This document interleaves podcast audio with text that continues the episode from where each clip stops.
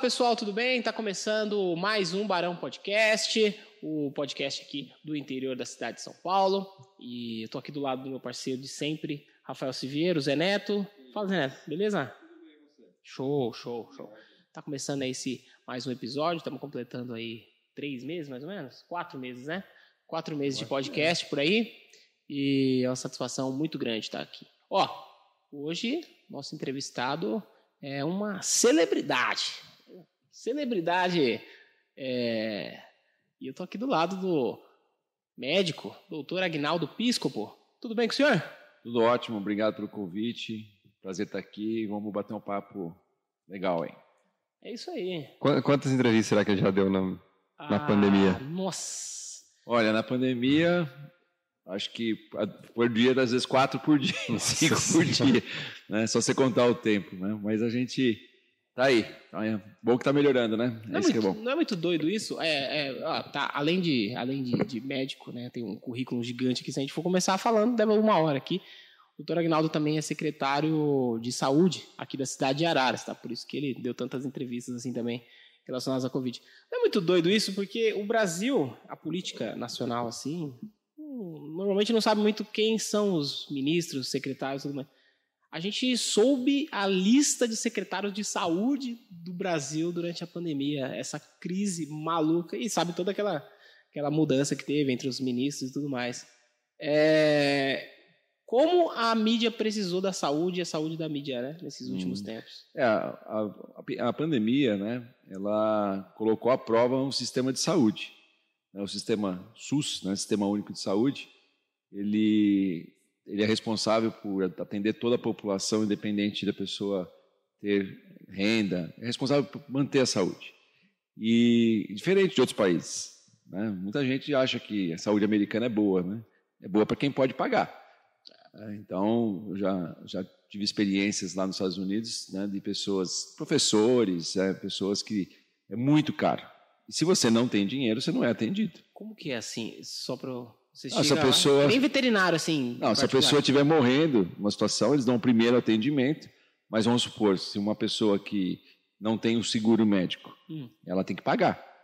Se ela tiver um atendimento de emergência, ela é atendida para não morrer por hospital que foi levado, mas depois fica devendo e tem Nossa. que pagar. Fica com a dívida ativa. Então é muito caro. Um, em média, uma família de três pessoas gasta 60 mil dólares ano de seguro. É muita coisa. Seguro é como se fosse um convênio, assim. O... Isso, e aí paga o que você tem. Caramba. E se o hospital, é interessante isso, se o hospital que está a pessoa atendida, a pessoa não tem o seguro, eles não fazem o procedimento complementar, eles transferem. Então, uma jogando para outro. É, ou, na, ou dá o alta mesmo. Cara, é, e não então, tem isso... assim um, um, código de ética, é, medicina? Não, assim, deixa, a código de ética é deixar não morrer, né? Agora a parte financeira eles não, não têm. Então, diferente do Brasil, que o SUS, né, o Sistema Único de Saúde, também já foi diferente, né? No passado, lá quando eu era acadêmico ainda, quem tinha carteira de trabalho tinha direito a atendimento. Quem não tinha não tinha o direito, na época o IANSP, né, que era chamado. E depois mudou com o Sistema Único, e o Sistema Único foi colocado à prova durante a pandemia. Então, é, quem tinha uma estrutura com Araras, né, a nossa região é uma região muito é, que tem muitos recursos de saúde, né, teve bons, melhores resultados. E aí quando você falou, né, o secretário de saúde, né, como nunca ficou tanto na mídia, tanto no foco, é porque precisou do secretário. Ou seja, quem teve um secretário de saúde com uma gestão, de entendimento, de logística mais preparado, teve melhores resultados. Agora, o que as pessoas é, às vezes não entendem, não veio nada pronto. Não tem assim uma receita de bolo. É, não, não é cartilha, né? Não, o Ministério da Saúde não manda assim, ó, faça isso, faça aquilo, o seu número está piorando. Então, cada secretário, cada prefeito teve que fazer a sua gestão. Então, isso foi por um lado, é bastante desafiador, porque a gente tinha um, pre um preparo é, desse, desse, tipo de ocorrência, desse tipo de, é, de atendimento, porque isso é uma, a gente classifica como se fosse uma catástrofe. E eu tive a oportunidade de fazer alguns cursos, né, principalmente em Israel, onde a gente fez um curso de gerenciamento de catástrofe, que eu nunca achei que ia usar, em 2014. Ah. E aí aconteceu exatamente Isso. E a gente começou, nós aqui em Araras começamos a nos preparar para a pandemia, antes de eu ser secretário, na linha de frente. É porque não começou contigo, né? É, mas eu já eu comecei todos os, o, todas as estruturas, as ideias da, das tendas respiratórias, da triagem. Ah, na época o senhor estava como é, chefe de pronto-socorro um- e fiquei no comitê da linha de frente desde o começo. Aí fui para o Albert Einstein, fiquei no Einstein dando plantão para me inteirar com os tratamentos novos e no hospital pequenininho lá em São Paulo, Hospital das Clínicas de São Paulo, Que é o maiorzão de, de, de todos. que é onde a gente atendeu. Hospital? Simples. Chegamos a ter 100 leitos, 100 leitos na terapia intensiva de Covid. Então, a experiência foi Coisa, quando chegou aqui em Araras de uma forma mais é, é, severa, né, o número de casos, nós já tínhamos um know-how e tínhamos estrutura. E tudo, todos os bastidores. Treinar os médicos. É, nós que acho que em poucas cidades, por exemplo, nós fizemos simulações com manequins, colocamos um manequim na maca, levamos o manequim na tomografia, entubamos o manequim, colocamos o manequim no elevador, entubamos no, a situação, todo mundo paramentado, aí na simulação embaçava, aí o médico, teve, um- teve um dia numa, numa simulação que a médica passou mal porque estava muito calor, não pode ligar ar-condicionado, É, então tem uma série de coisas. tirar a, a- é, a- a, primeira coisa que o médico quer fazer é tirar É, a, no a face, natural, né? a face shield, né? Então, tudo isso foi treinado. O que aconteceu? Nós tivemos números bons. Logicamente, a gente sempre lamenta todas as vidas perdidas, mas a nossa letalidade aqui em Araras foi de 2,1%, está hoje 2,1%. O estado é 3,7%, cidades vizinhas aqui chegam até 5%. Então, isso é um trabalho de equipe, mas que teve uma liderança. Isso, logicamente, o prefeito nos ajudou muito por questão de dizer o sim quando precisou.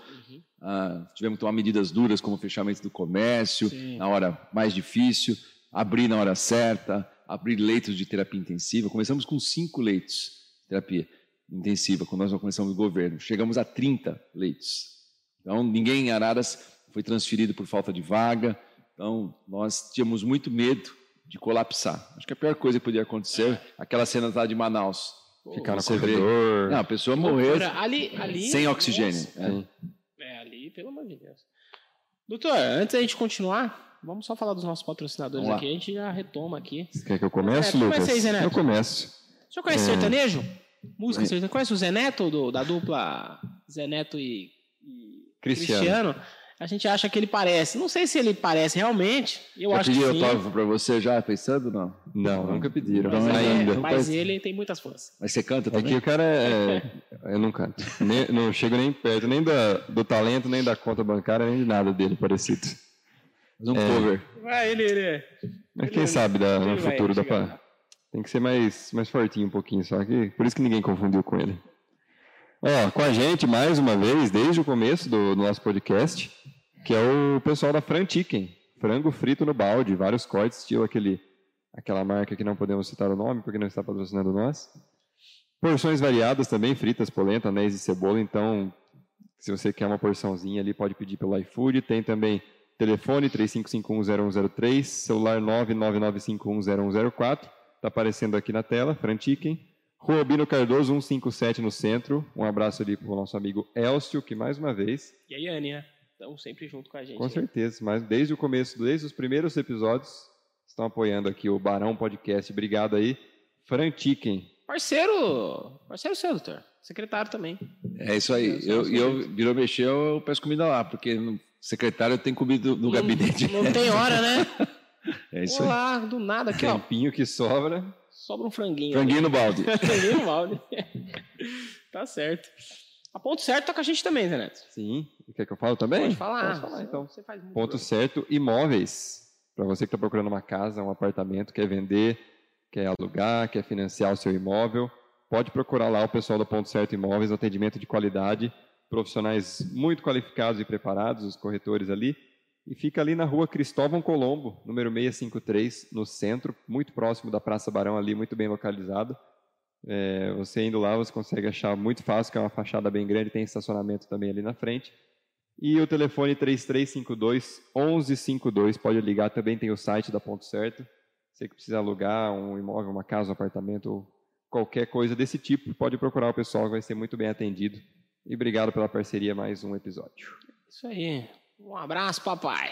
Um É. abraço papai. É meu Coincidentemente, oh, é meu pai. É o, o Grande Siviero. Ó, restaurante Morro do Ronque, com uma localização privilegiada, o melhor restaurante de Araras fica no alto de um morro, com uma natureza exuberante e a melhor vista da cidade. Com iguarias que, que vão além da tradicional picanha na pedra, peixes, filés, massas e porções maravilhosas, o Morro do Ronque permite que você viva experiências inesquecíveis com sua família e amigos. O restaurante serve almoço e jantar e é o primeiro colocado na TripAdvisor, tá? em Araras, com a nota altíssima lá, entrei para ver ontem. Respeitando aí rigorosamente todos os protocolos de segurança relacionados à Covid, desde sempre. O Morro do Ronque fica localizado entre a Avenida Maria Aparecida Muniz Miguelin e a Avenida Dona Renata. Mais informações podem ser encontradas aí no site morrodoronque.com.br e nas redes sociais também, lá no Instagram, no Facebook, ou pelo telefone 3542 9394. Um grande abraço aí pro Paulão, 93, a dona Zila 3, e 4. também o Silvão. Falei errado. De novo o celular aí. 35429334. Aí. Telefone certinho aí. E que tá com a gente a Revisa também, né, Zé? Eu estou prestando atenção aqui é no, isso aí. No, na propaganda tá sua. aparecendo embaixo aqui, bobo. Aparecendo no. Vai aparecer. Revisa Auto Center. Meu, também é da família esse, coincidentemente. Doutor Agnaldo, a gente consegue vender só por amigo e parente. Que a gente não tem muitas habilidades com a venda aí. Não, não, não somos os melhores vendedores da cidade. Revisa oferece tudo que seu carro necessita: mecânica completa, suspensão, freio, radiador, pneus, peças. Teve problema com o carro? Pode levar lá que é sucesso, viu? Você não precisa se preocupar com seu veículo. A Revisa resolve tudo para você com preço justo, parcelado em até 10 vezes. Então, nem vai sentir no bolso.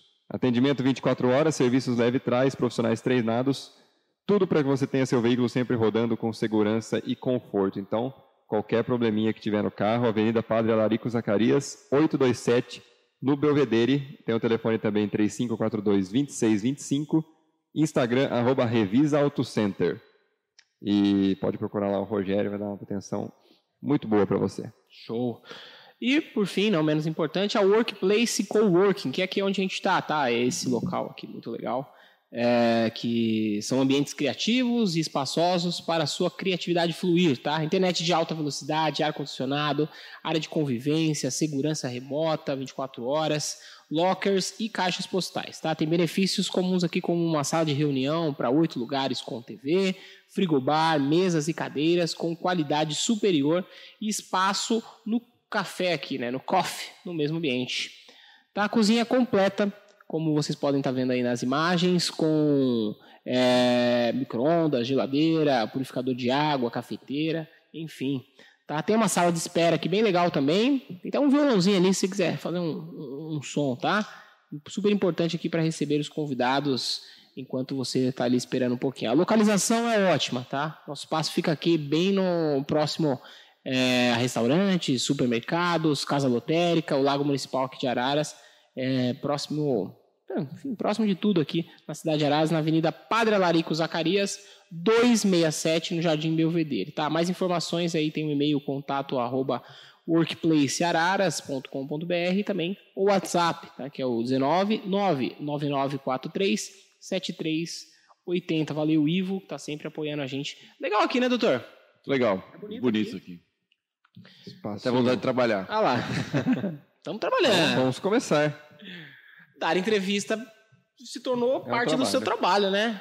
Nossa, tava falando quantas entrevistas não foram? É, bastante. A gente tem uma assessoria né, importante do SECOM e tem a grande mídia, né, principalmente aí a região, EPTV regional, não, onde eu olho, eu, é. eu, vejo o senhor. Os canais. É, na Globo. No, no Facebook também tem. É, os canais aí do própria prefeitura tudo mais. E é importante, porque a população tem que se manter informada. E é interessante que quando eu gravo alguma coisa, né, a Giovana está sempre ajudando, tudo, o que eu vejo. As pessoas, quando nos comentários, sempre fazem um comentário que eu sempre presto atenção. Obrigado pela transparência. As pessoas querem saber a verdade. É verdade. Né? Então, que nem apareceu a Delta essa semana aí, né? A variante. Eu recebi o boletim às 16 horas.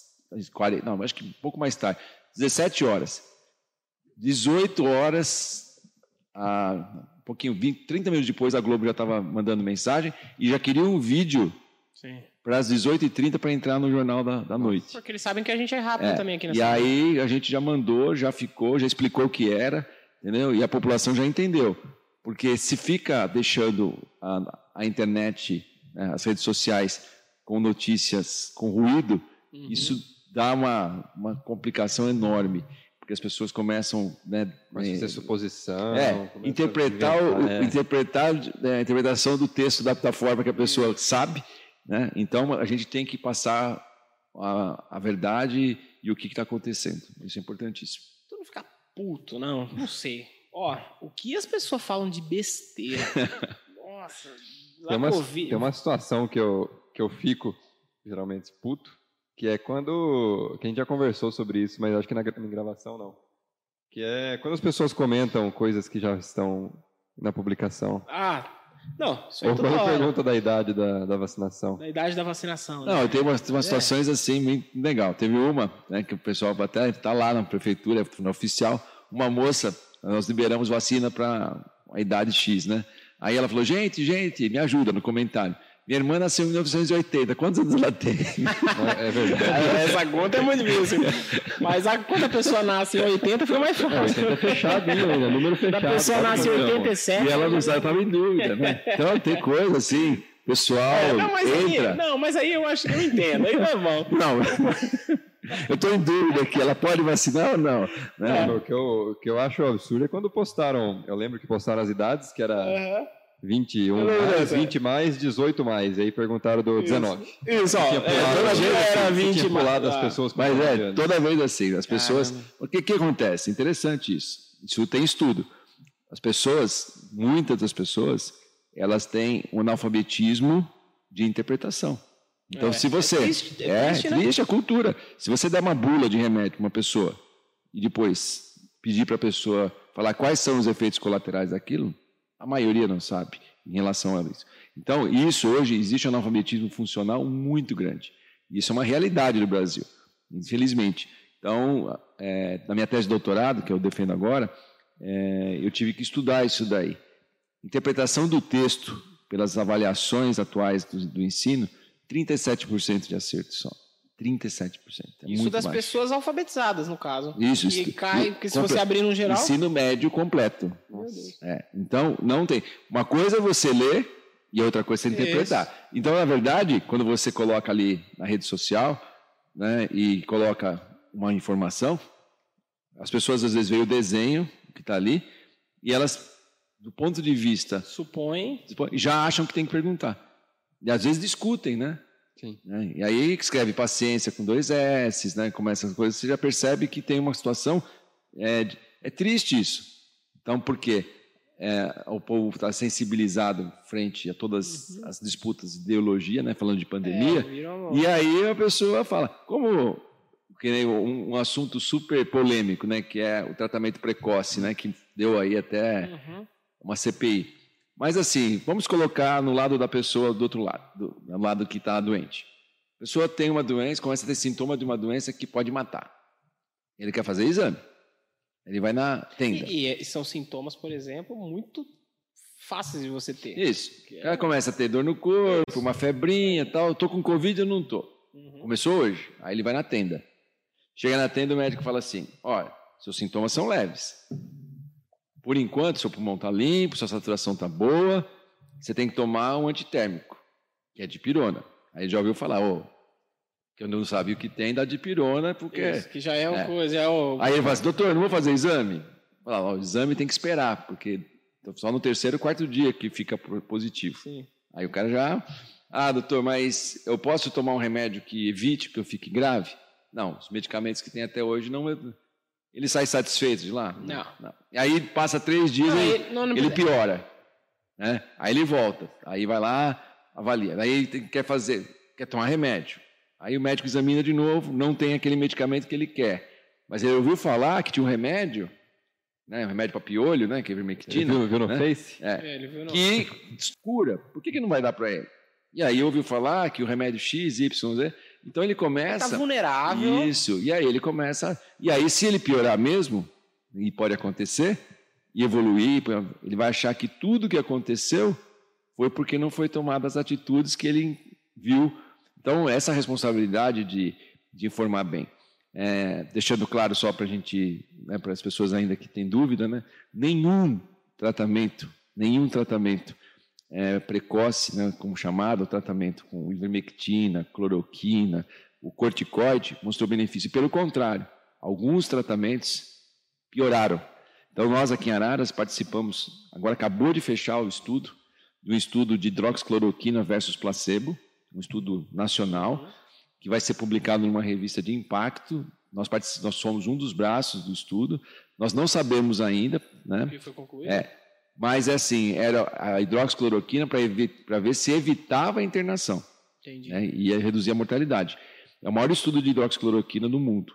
Né, um estudo chamado, o grupo chama Coalizão. Albert Einstein, Ciro Libanês, vários hospitais, e nós trabalhamos aqui com esse estudo. Mas assim, no começo, os médicos achavam que tinha que dar hidroxicloroquina, mas durou pouco, porque a gente já viu os trabalhos iniciais. De onde veio isso aí? Porque a, a, a doença do Covid é uma doença viral que causa uma resposta inflamatória desorganizada. E a hidroxicloroquina a gente utiliza em doenças reumáticas e na malária também. E aí ela diminui a resposta inflamatória. E aí se achou que poderia melhorar. Então, mas não aconteceu isso. E o grande problema da hidroxicloroquina é que nesse trabalho científico que eu falei para vocês, a gente fazia um eletro antes, avaliava o paciente, via se não tinha fator de risco, e vários pacientes que a gente tinha como candidato fazia eletro e não podia tomar. Caramba. Agora imagine você comprando isso na farmácia sem um eletro, sem nada. Porque ela, ela vende aberto, né? Ou precisa de. depois que começou essa procura em farmácia, passou a ser controlada. Porque Ah, mas isso às vezes nem importa muito, porque farmácia também, às vezes a gente. E, e aí, depois começaram essas suposições malucas, né? Tem uma cidade perto da gente que tinha um receituário de 14 itens. Era um kit. 14 itens. Ah, o tal do kit. É, kit Covid. É, kit. Covid. A nossa letalidade é 2,1 e essa cidade tem 4,9 letalidade. Mais Então, que dobrou. Isso, então, porque corticoide, por exemplo, que é prescrito por muita gente na fase inicial da doença, piora, porque diminui o que a gente chama de clearance viral, ou seja, a pessoa diminui a eliminação do vírus. Então, corticoide, que é um medicamento que melhora a sobrevida, somente para os pacientes internados com oxigenoterapia. E outras coisas mais. Lógico, é muito difícil. Mas o que que aconteceu na pandemia, que é muito interessante? Que a gente está falando de, é, de cognição, comunicação. As pessoas passaram a dar opinião na, na medicina igual dão perto de um jogo de futebol. Real. Eu ia Né? comentar isso agora, É. porque a pessoa, as pessoas se vacinaram a vida inteira e agora viraram Sommelier. Especial, é, sommelier É. de vacina. As pessoas foram no médico a vida inteira, reco- respeitando o que o médico orienta, tudo que o médico passa, mas agora não, o médico está errado de não passar cloroquina. É, eu tenho, tenho um caso, é, até, você falou do, do kit aqui, né, na, aqui na Câmara mesmo de de Araras lá, tem o, vereador, amigo, amigo meu inclusive, o Rodrigo Soares, que inventou isso aí também na cabeça dele, não sei de onde que ele tirou, de querer fazer um negócio de cloroquina, eu encontro com ele, né, eu, fico, eu brinco com ele, eu falo assim, pô, que merda, eu não sou médico, obviamente, não vou ficar rebatendo ele, mas eu me baseio em caras que, Pô, como o senhor, sabe, tal. Você tem que confiar É. em tem que acreditar em quem É, mas sabe, quem pouco, estudou. né? Já Mas viu? teve uns médicos que, que, que, que Sim. veio com essa ideia aí. Tem médico que não vacina, gente. Caraca. Tem médico Nossa louco. Senhora. É, tem médico. Assim, eu tenho um, um colega na região, né? Que é- ele falou isso para o estado de São Paulo, então tá, é público. Não vou citar o nome dele, mas ele pegou e falou assim: Ah, o senhor consulta Covid, né? Embora né, sua especialidade não seja essa, né? O é ortopedista. Ele falou: É, eu me preparei, então eu entrei em vários vídeos do YouTube, no Google, e aí eu me preparei. E também, como eu não era muito minha imagem, eu também é, passei um dia inteiro vendo imagem com um colega radiologente. Eu, tenho- eu sou intensivista, sou cardiologista. Por coincidência, eu tive uma, uma preparação nessa parte de, é, de gerenciamento de cadáver. E eu estava numa, numa pesquisa, é, participando de pesquisas de vacina, nos preparando para uma pandemia da gripe. Hum. Tá? Então, existe uma, uma vacina que é o dobro de antígeno, ou seja, o dobro do que você dá para a gripe, que nós estávamos pens- pensando, eu não, né? a, a classe médica, nós estávamos achando que nós eh, ainda estamos vulneráveis a uma pandemia de gripe. E o idoso, aí que legal para as pessoas entenderem. Já sabemos e sabemos atualmente, mais ainda, que o idoso, se você der a mesma dose de antígeno, ou seja, aquele meio ml da vacina que você dá para você, com a sua idade, é diferente do idoso. O idoso tem uma coisa chamada imunossenescência, é um nome bonito. Que é o quê? É a incompetência imunológica de você fazer anticorpo. Depois de 60 anos, Diminui. o seu sistema imunológico está diferente. E aí o que acontece? Você dá, ele vê, ao invés de fazer 30% de 70% de anticorpos, ele faz 20, 22. Por isso que ele fica mais feio. Por isso Que né, que a vacina da gripe chama double dose, dose pra, já é para fazer isso. E agora vocês estão vendo que a vacina vai ter o terceiro shot, terceira dose, para as pessoas acima de 60 anos. Aí, é a vacina do, do Dória, é a vacina do, do Bolsonaro, é a vacina que é ruim? Não. É competência imunológica que a gente É tem. tudo muito novo também, né? Ô, e essa mistura de, de vacinas aí, de, de- Então, de marcas aí? Então, isso é uma coisa bem legal. Chama. é, quando a gente aplica dois antídotos diferentes, você pode ter um estímulo diferente e melhorar. E tem um trabalho científico agora, que tem um pré-print aí que eu vi, recente, que teve uma resposta bem adequada quando você mistura os- as vacinas. E existe um trabalho científico tá, que já fizeram a, a vacina com a Sputnik né, e junto com outra vacina. Então, é, tem muita coisa nova para especificamente dessa vacina. Eu acho que no futuro nós vamos tomar a, a Butanvac, que é a vacina que está sendo feita no ovo, né, igual da gripe, junto com a vacina da gripe. Fazendo aonde? É, a vacina O ovo? é no ovo. É. A vacina da gripe, Desculpa a minha ignorância. é, a vacina da gripe é feita no ovo, Que ovo? ovo de galinha. Para. É? Se você for lá, Você sabia disso aí? É. Especialista É, não, tá isso, é, ela é feita na, no ovo, né? E aí, o que acontece? Cada ovo é uma vacina, né? Ah. Aí você tem, cria o anticorpo lá, faz a parte biológica e você... Então fizeram agora a vacina do Coronavac, chama Butanvac, a, a- vacina da, do Covid, tá, tendo, tá em teste essa vacina ainda. Que é a do Butantan, Dória lá. Aquele... Né? A, essa vacina que está lá na fábrica agora. Uhum. E essa vacina as pessoas alérgicas a ovo não podem tomar. É por Então- isso que a vacina da gripe as pessoas alérgicas, alérgicas de verdade a ovo não, pode, não podem Eu receber. nem sabia que existia É, alergia a ovo. É. Não, tem sim. Claro que sim. Você que eu tava contando a história de um cara que misturou um monte Eu de ia vacina. falar isso agora. A gente, é, o doutor falou de misturar vacinas, eu vi o Carioca. cara que, que ia tomar a sexta ainda. Caramba. eu acho que não. Ele aproveitava as brechas do quando o sistema não estava funcionando, quando o sistema caía, ia lá e tomava. Não, Eu acho que além de Não, é um legal. Pelo menos assim, disseram que ia virar jacaré, o cara já virou um dinossauro já, né? E ele tomou tudo, tudo misturado. A primeira É. vez que ele tomou foi uma segunda dose de uma, depois ele tomou a primeira da outra, depois segunda. da- Nossa senhora. Que- Tá sendo um acompanhamento com esse cara aí, será? Pra ver Ah, o que, acontece com Pelo, ele? pelo menos pelo Ministério Público, com certeza. Não, não, não, de- da, da medicina, assim. É, é um. Pra Não, gente, alguma coisa olha, lá nesse quando aí? vocês, quando vocês pensarem que é impossível acontecer essas coisas, não, não, Não, né? cara, tem de tudo. Caramba. Tem uma, uma história interessante também. A moça foi, uma senhora foi no meu gabinete lá no- e falou que queria tomar a vacina da Johnson, né? Janssen Johnson, que é a vacina de dose única. Eu perguntei por quê. Ela falou porque o marido dela sempre comprou produtos da, Jan- da Ah, Johnson. e é bom. E é bom. E ela gosta da Conhece marca. a marca, é.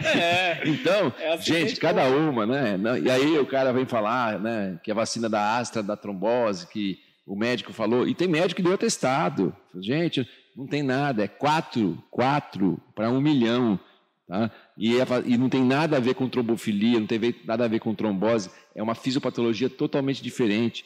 Então, muita gente, ou seja, aquilo que nós estamos falando, é ruído. É ruído, dedo rápido, né? Quando o dedo funciona mais rápido... O dedo maldoso, É, hein? maldoso. Quando, a- quando o dedo ou a língua funciona mais rápido do que o cérebro, né? Aí a coisa complica. E é triste que E aí, teve, fake news, né? teve caso, que- aquele famoso que faleceu recentemente, que já estava com as duas doses. Tarcísio Foi o Meira. ator, é, o Tarcísio Meira. Que aí o pessoal aproveita a morte para ficar fazendo Pra confirmar essa... contra a vacina. Quantos anos ele tinha? 85, tem um- 190. Esse ano 85, tem todo um 85 anos, né? 85, é. 85. Então, se você eh, for avaliar justamente o que eu falei em relação ao quanto anticorpo ele tem É. e quanto de doença, né? aqui em Araras, nós tivemos, acho que dos 400, é, 485, 486 óbitos, nós tivemos cinco óbitos tá, de pessoas vacinadas com duas doses. Tá bem? Agora, quantas pessoas foram salvas? E aí é importante. Agora, quem são esses que morreram com Quantos duas doses? aqueles que não morreram? renal sem vacina? crônica, nonagenário, paciente com 90 anos, paciente que, infelizmente, é, o Covid, que aí tem aquelas coisas que você ouviu falar também. Ah, a pessoa não morreu de Covid. Sim, a pessoa tem câncer, está com um quadro imunológico né, comprometido. Pega Covid, ele tem mais chance. Mas a causa, quem levou, foi justamente a doença. O que, que é o teste do Covid? Você vai lá, faz o SWAB, é o RT-PCR. Tem o vírus lá, a pessoa tem uma clínica correlacionada aqui, não morreu de Covid. Entendeu? É essa que, que as pessoas não entendem. E o Covid é uma doença extremamente é, multiorgânica. Ela comete coração da miocardite. 80% dos pacientes têm miocardite, uma inflamação do coração.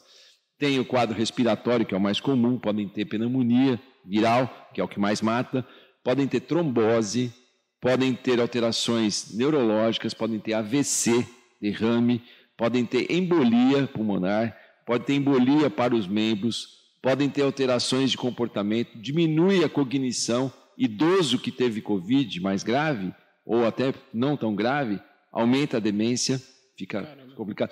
Vocês podem conversar com as pessoas mais, Efeitos colaterais aqui. mais jovens, né, em complicações, muitos, muitos ficam com déficit de cognição, começam a esquecer as coisas. Esse eu, esse eu parei, que tem gente que perde muita memória. Olfato, demora para voltar, tem que treinar. É a parte de gustação, ou seja, a pessoa perde o paladar. Então tem uma série de complicações relacionadas ao Covid. Eu tenho pacientes Covid que estão dependentes de oxigênio, que sobreviveram e são sequelados. Então, além de tudo que a gente perdeu de vidas, também mudou todo o cenário de uma doença nova, que esse é só o começo. Você imaginava passar meu por isso? Porque a gente, sei lá, gripe espanhola, peste negra, sei lá, tudo, revolta das vacinas, né? Uhum. E Não, a não- gente vê, Não esperava. você vê longe, né, no livro de esse negócio de revolta das vacinas. Aí você falava, você fala, isso aqui é idiota, por que a pessoa não quer tomar a vacina? Você viu? Hoje em dia tudo se repete. É. Não, gente, vocês não acreditam, tem, tem gente aí, mas a gente até respeita, até que não complica a saúde pública. Né? Mas, por exemplo, tem gente que não quer que pingue o colírio do, do, do bebezinho lá, onde está de prata, quando o bebê nasce, aí é- o bebê fica com conjuntivite por, por gonococcus, né, por gonorreia. Por que, que É. você, pinga quando É, quando nasce um bebê, canal parto, Ah, vai lá, há muitos anos, pinga um colírio para evitar não que tenha a conjuntivite por gonococcus, né? por gonorreia. Então, porque o canal de parto às vezes está contaminado. Não pode, porque vai arder o olhinho do nenê. Aí a outra não quer que faça não sei o quê, não quer que faça. Gente, começa muita, muito invadir a medicina. E aí começa a complicar. Aí começa a ter sarampo, que não tinha mais. Né? Começa, países árabes, por exemplo, não deixam vacinar em alguns países a Sabin, que é a vacina para pólio, porque tem uma fake news que o menino que vacina tem uma diminui, diminui ele perde a sua é, competência para ter filhos, né? ou seja, ele fica estéreo. Certo. É uma fake news. E aí o país. Ninguém quer ser estéreo. E aí o que aconteceu? Ainda mais num país árabe. Uhum. Começou a ter surto de, De de, pólio. de pólio. Então, ah, não pode vacinar. Uma, mo- uma mocinha foi tomar a vacina para HPV na fila da escola, aí rolou um vídeo, a menina desmaiando que tinha passado mal. Um monte de gente não, não foi vacinar para HPV e isso aumenta câncer de colo. Então, isso é muito ruim. Cabe nós né, trazer a boa notícia, como estamos fazendo aqui, para as pessoas entenderem. E ouvir a fonte certa. Porque quando você fala de pesquisa médica, eu posso provar para vocês que vocês quiserem. É só você me dar o tema e eu posso fazer um trabalho observacional, né, com to todo o viés que eu quiser fazer. Aí, vou dar um exemplo bem interessante que eu já falei. Por exemplo, ivermectina. Ivermectina foi falar, foi a maioria dos trabalhos foram multi, foram trabalhos observacionais. Ou seja, dá ivermectina e fala assim, ó, você tomou ivermectina, vamos ver se você melhora a febre, vamos ver se você melhora o olfato. E aí, você melhorou o olfato? Ah, melhorei. Ah, você melhorou a febre? Ah, melhorei. Mas e o grupo que não tomou? É. Foi comparado? Se eu estou querendo fazer o trabalho, eu estou observando. Ah, e aí eu observei que nos 20 pacientes que eu dei ivermectina aqui em Araras, meus 20 amigos. Mas esse estudo aí é muito preguiçoso, É, né? então, mas é assim que publica. Aí você publica dessa forma. E aí o cara começa a ter tendência, Aí vira, aí vira manchete aquilo ali. Isso. Estourar, meu, é, meu primo tomou e melhorou. Lógico. É. Aí e os que não tomaram e melhoraram. Daí começa essa confusão. E aí tem um negócio bem interessante, né? Que é o estudo observacional. É, durante a pandemia, diminuiu o número de crianças que nasceram, vocês viram? Né? Diminuiu bastante. Né? A natalidade, né? mais de 300 milhões de pessoas não nasceram no mundo durante Caramba. a pandemia. Né? E aí o que aconteceu? Foram ver que, por questão aí da, dos incêndios lá na Europa, então na Europa diminuiu muito o número de nascimentos.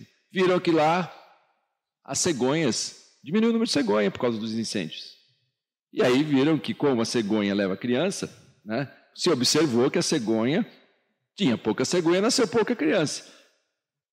Tá observacional. Alguém acreditou É uma nisso? boa relação. Não. Talvez.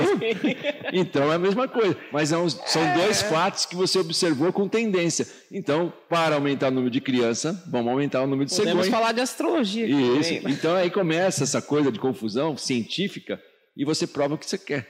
Então, o estudo, quando eu falei para vocês da hidroxicloroquina, que nós, eu faço parte do trabalho, qual é o resultado? Não sei. É duplo cego, fechado, multicêntrico, tem comitê de pesquisa, comitê de ética. Se começa a morrer mais para o trabalho, se começa a salvar mais para o trabalho para dar o remédio, e a resposta vai ser séria. É isso que é importante. Agora, observacional de que nem os malucos aí, o cara começou a fazer inalação com hidroxicloroquina e pôr na internet. Isso vai para o pulmão, mata. perigoso. E o pessoal faz.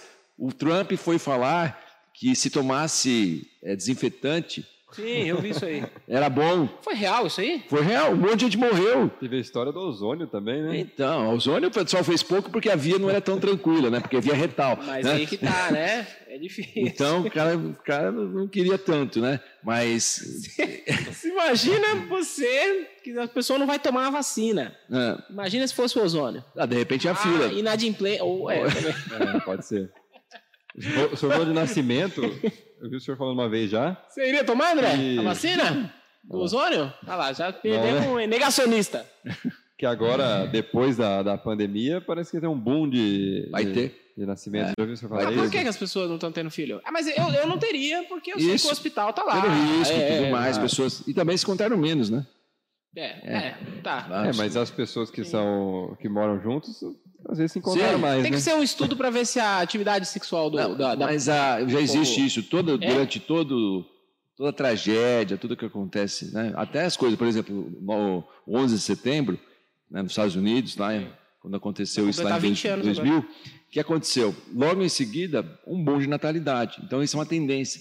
Sempre quando existe um- uma catástrofe, uma situação de pandemia, as pessoas têm aquela, né, pelo menos se seguraram, né? E agora a tendência é se programar. É só você ver quantos casamentos foram adiados, né? Quanta gente eh, mudou né, os seus planos. É. E aí depois agora está casando, está As tendo pessoas ficaram filho. mais tristes também. Quanta gente, É. Muito. quanta gente pensou melhor sobre o casamento que estava É. marcado. É. Não, imagina quanto, quanto, Caramba. quanto o cara desistiu. né? Então, é, eu Segunda acho chance. que é, é Deus dando um sinal para ele. Segunda chance. Mas, ao mesmo tempo, teve, sei lá, teve também divórcios aí, né? Agressão, é, a a mulher aumentou, Aumentou porque a convivência doméstica ficou maior, né? a gente teve mais problema de vulnerabilidade às crianças, por isso que a nossa luta de quando o seguro voltar a criança para a escola, a Sim. criança teve um risco social muito grande na permanência domiciliar, porque a mãe, né, nós estamos falando de todos os níveis sociais. Sim. Agora imagina a criança exposta aí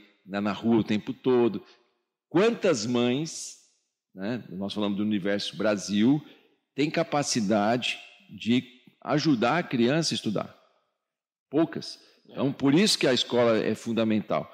E criança come na escola, né? Uhum. Tem criança da ficou merenda. da merenda. É. Tem uma série de. Então, quando você, é, por exemplo, São Paulo, né? Eu conheço São Paulo muito bem, porque eu trabalhei 18 anos no resgate. Então, quem vai em São Paulo e conhece a Paulista, e conhece os jardins.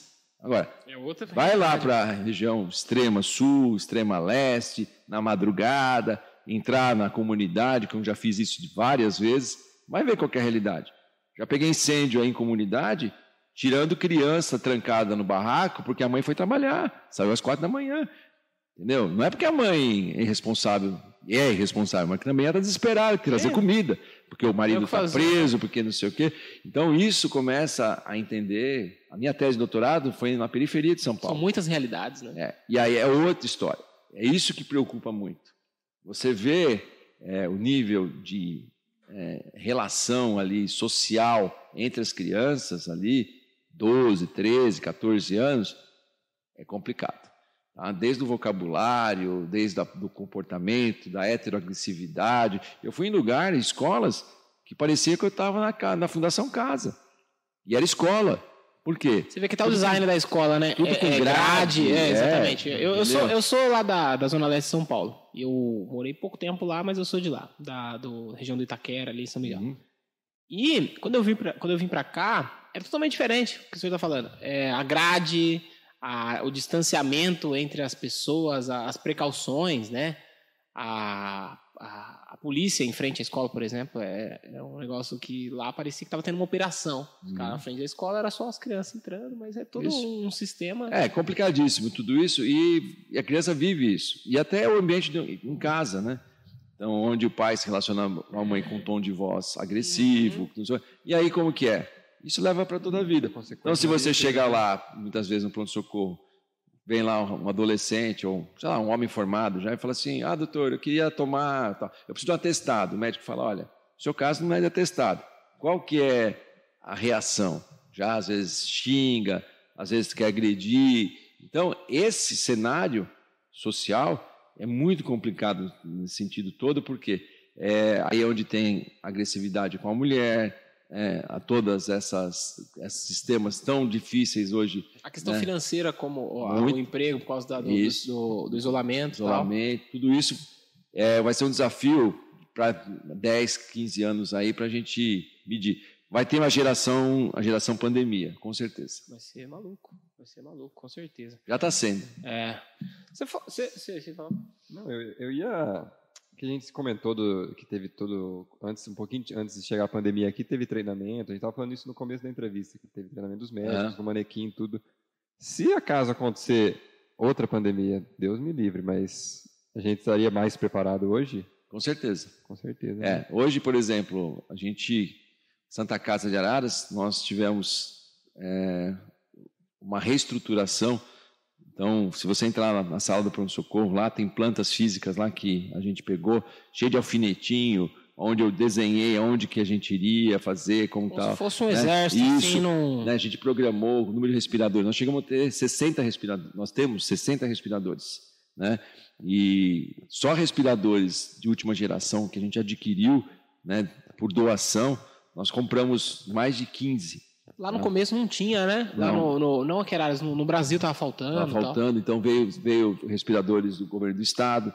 Ontem chegou aqui em Araras, né? A gente dois respiradores alemães top, tá? Para o hospital da UPA. Então, respirador que é, tem no o mesmo respirador do Einstein, tá? Covid, nós temos na UPA de Araras. Então é muito legal. E a gente é, ganhou muita experiência né, em, em ventilação artificial, em deixar o paciente com a ventilação adequada, no- na posição correta. Né, nós contratamos durante a pandemia, no período mais complicado, fisioterapeutas, fizemos uma requisição né, pública e requisitamos fisioterapeutas para trabalharem no pronto-socorro. Isso foi um diferencial enorme. Nós chegamos a ficar com 60 entubados em Araras. Ah, E tem que ser feito... o que Quando o paciente está É, entubado, ele tem que ele, fazer os movimentos lá. é, ele fica, né, tem que acertar os parâmetros. O paciente, quando ele está muito grave, ele tem que ficar é, ventilado em uma situação que a gente chama de prona, ou seja, com a barriga para baixo. Entendeu? Uma situação bem difícil, tem que ter uma equipe que treine fazer isso. Caramba. Nós pronamos pacientes de 150 quilos, 140 quilos. É E- tudo uma técnica e aí. não pode perder o tubo, tudo mais, é muito difícil. Teve uma a quantidade, você falou da obesidade aí, de, de, de obesos que, que E entubou aí. foi enorme, enorme. Impressionante. A obesidade foi uma das variáveis mais, mais frequentes de É, complicação. A gente tinha muita gente obesa, muita gente. E o cara ele fica entubado. Tem casos aí de gente quatro meses entubado. Aconteceu aqui em Araras, alguma coisa assim? Nós temos pacientes que estão em ventilação mecânica, né? Aí depois de 21 dias, a gente tira o tubo, né? Faz traqueostomia, porque não pode ficar entubado mais de duas, mais de três semanas. Certo. Porque senão faz estenose da traqueia. Mas nós temos pacientes em ventilação mecânica aí por mais de dois meses, dois meses e pouco. Como é que o corpo do cara fica assim? meu? Normalmente ele perde toda a massa muscular. Assim, as pessoas se transformam. Infelizmente, é, o pós-Covid grave, né, ele tem ali. Nós tivemos pacientes que tiveram aí perda ponderal, perda de peso de 30 quilos. Entendeu? Então, a, a família, infelizmente, essa parte triste, né? Muitas vezes, né, porque não vê o paciente, por questão do isolamento, antes da vacina, principalmente. E quando ela vê, ela nem reconhece o paciente Assusta, né? assusta. É uma situação bem difícil. Então, e aí a gente tem o lado emocional de tudo isso. Então, aqui em Araras a gente criou, foi bem legal esse movimento que a gente fez, foi o Psico-Covid, né, que eu fiz. Eu levei os psicólogos, né, os centros sociais da prefeitura para ajudarem na Santa Casa, para fazer esse trabalho com a equipe médica e também com os familiares. Isso foi um diferencial, porque mesmo a equipe médica fica balançada, porque perde paciente logo em seguida a intubação.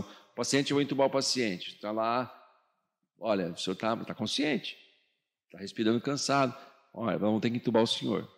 Ô, O doutor, cara não quer ser entubado. não, doutor, pô, mas eu quero voltar para minha casa, eu vou morrer? Olha, se a gente não fizer nada, a chance de eu morrer é maior. Nós vamos ajudar o senhor. Aí, ô doutor, eu quero ver minha filha, quero não sei o quê, me ajuda. Aí você vai lá, faz tudo que tem que fazer, intuba o paciente e ele morre. Ah, E aí? E a, família, e a equipe? E nem viu a família. É, viu e a equipe, né? Então tem que trabalhar isso. Só que eu, pessoalmente, entubei mais de 40 pacientes na pandemia.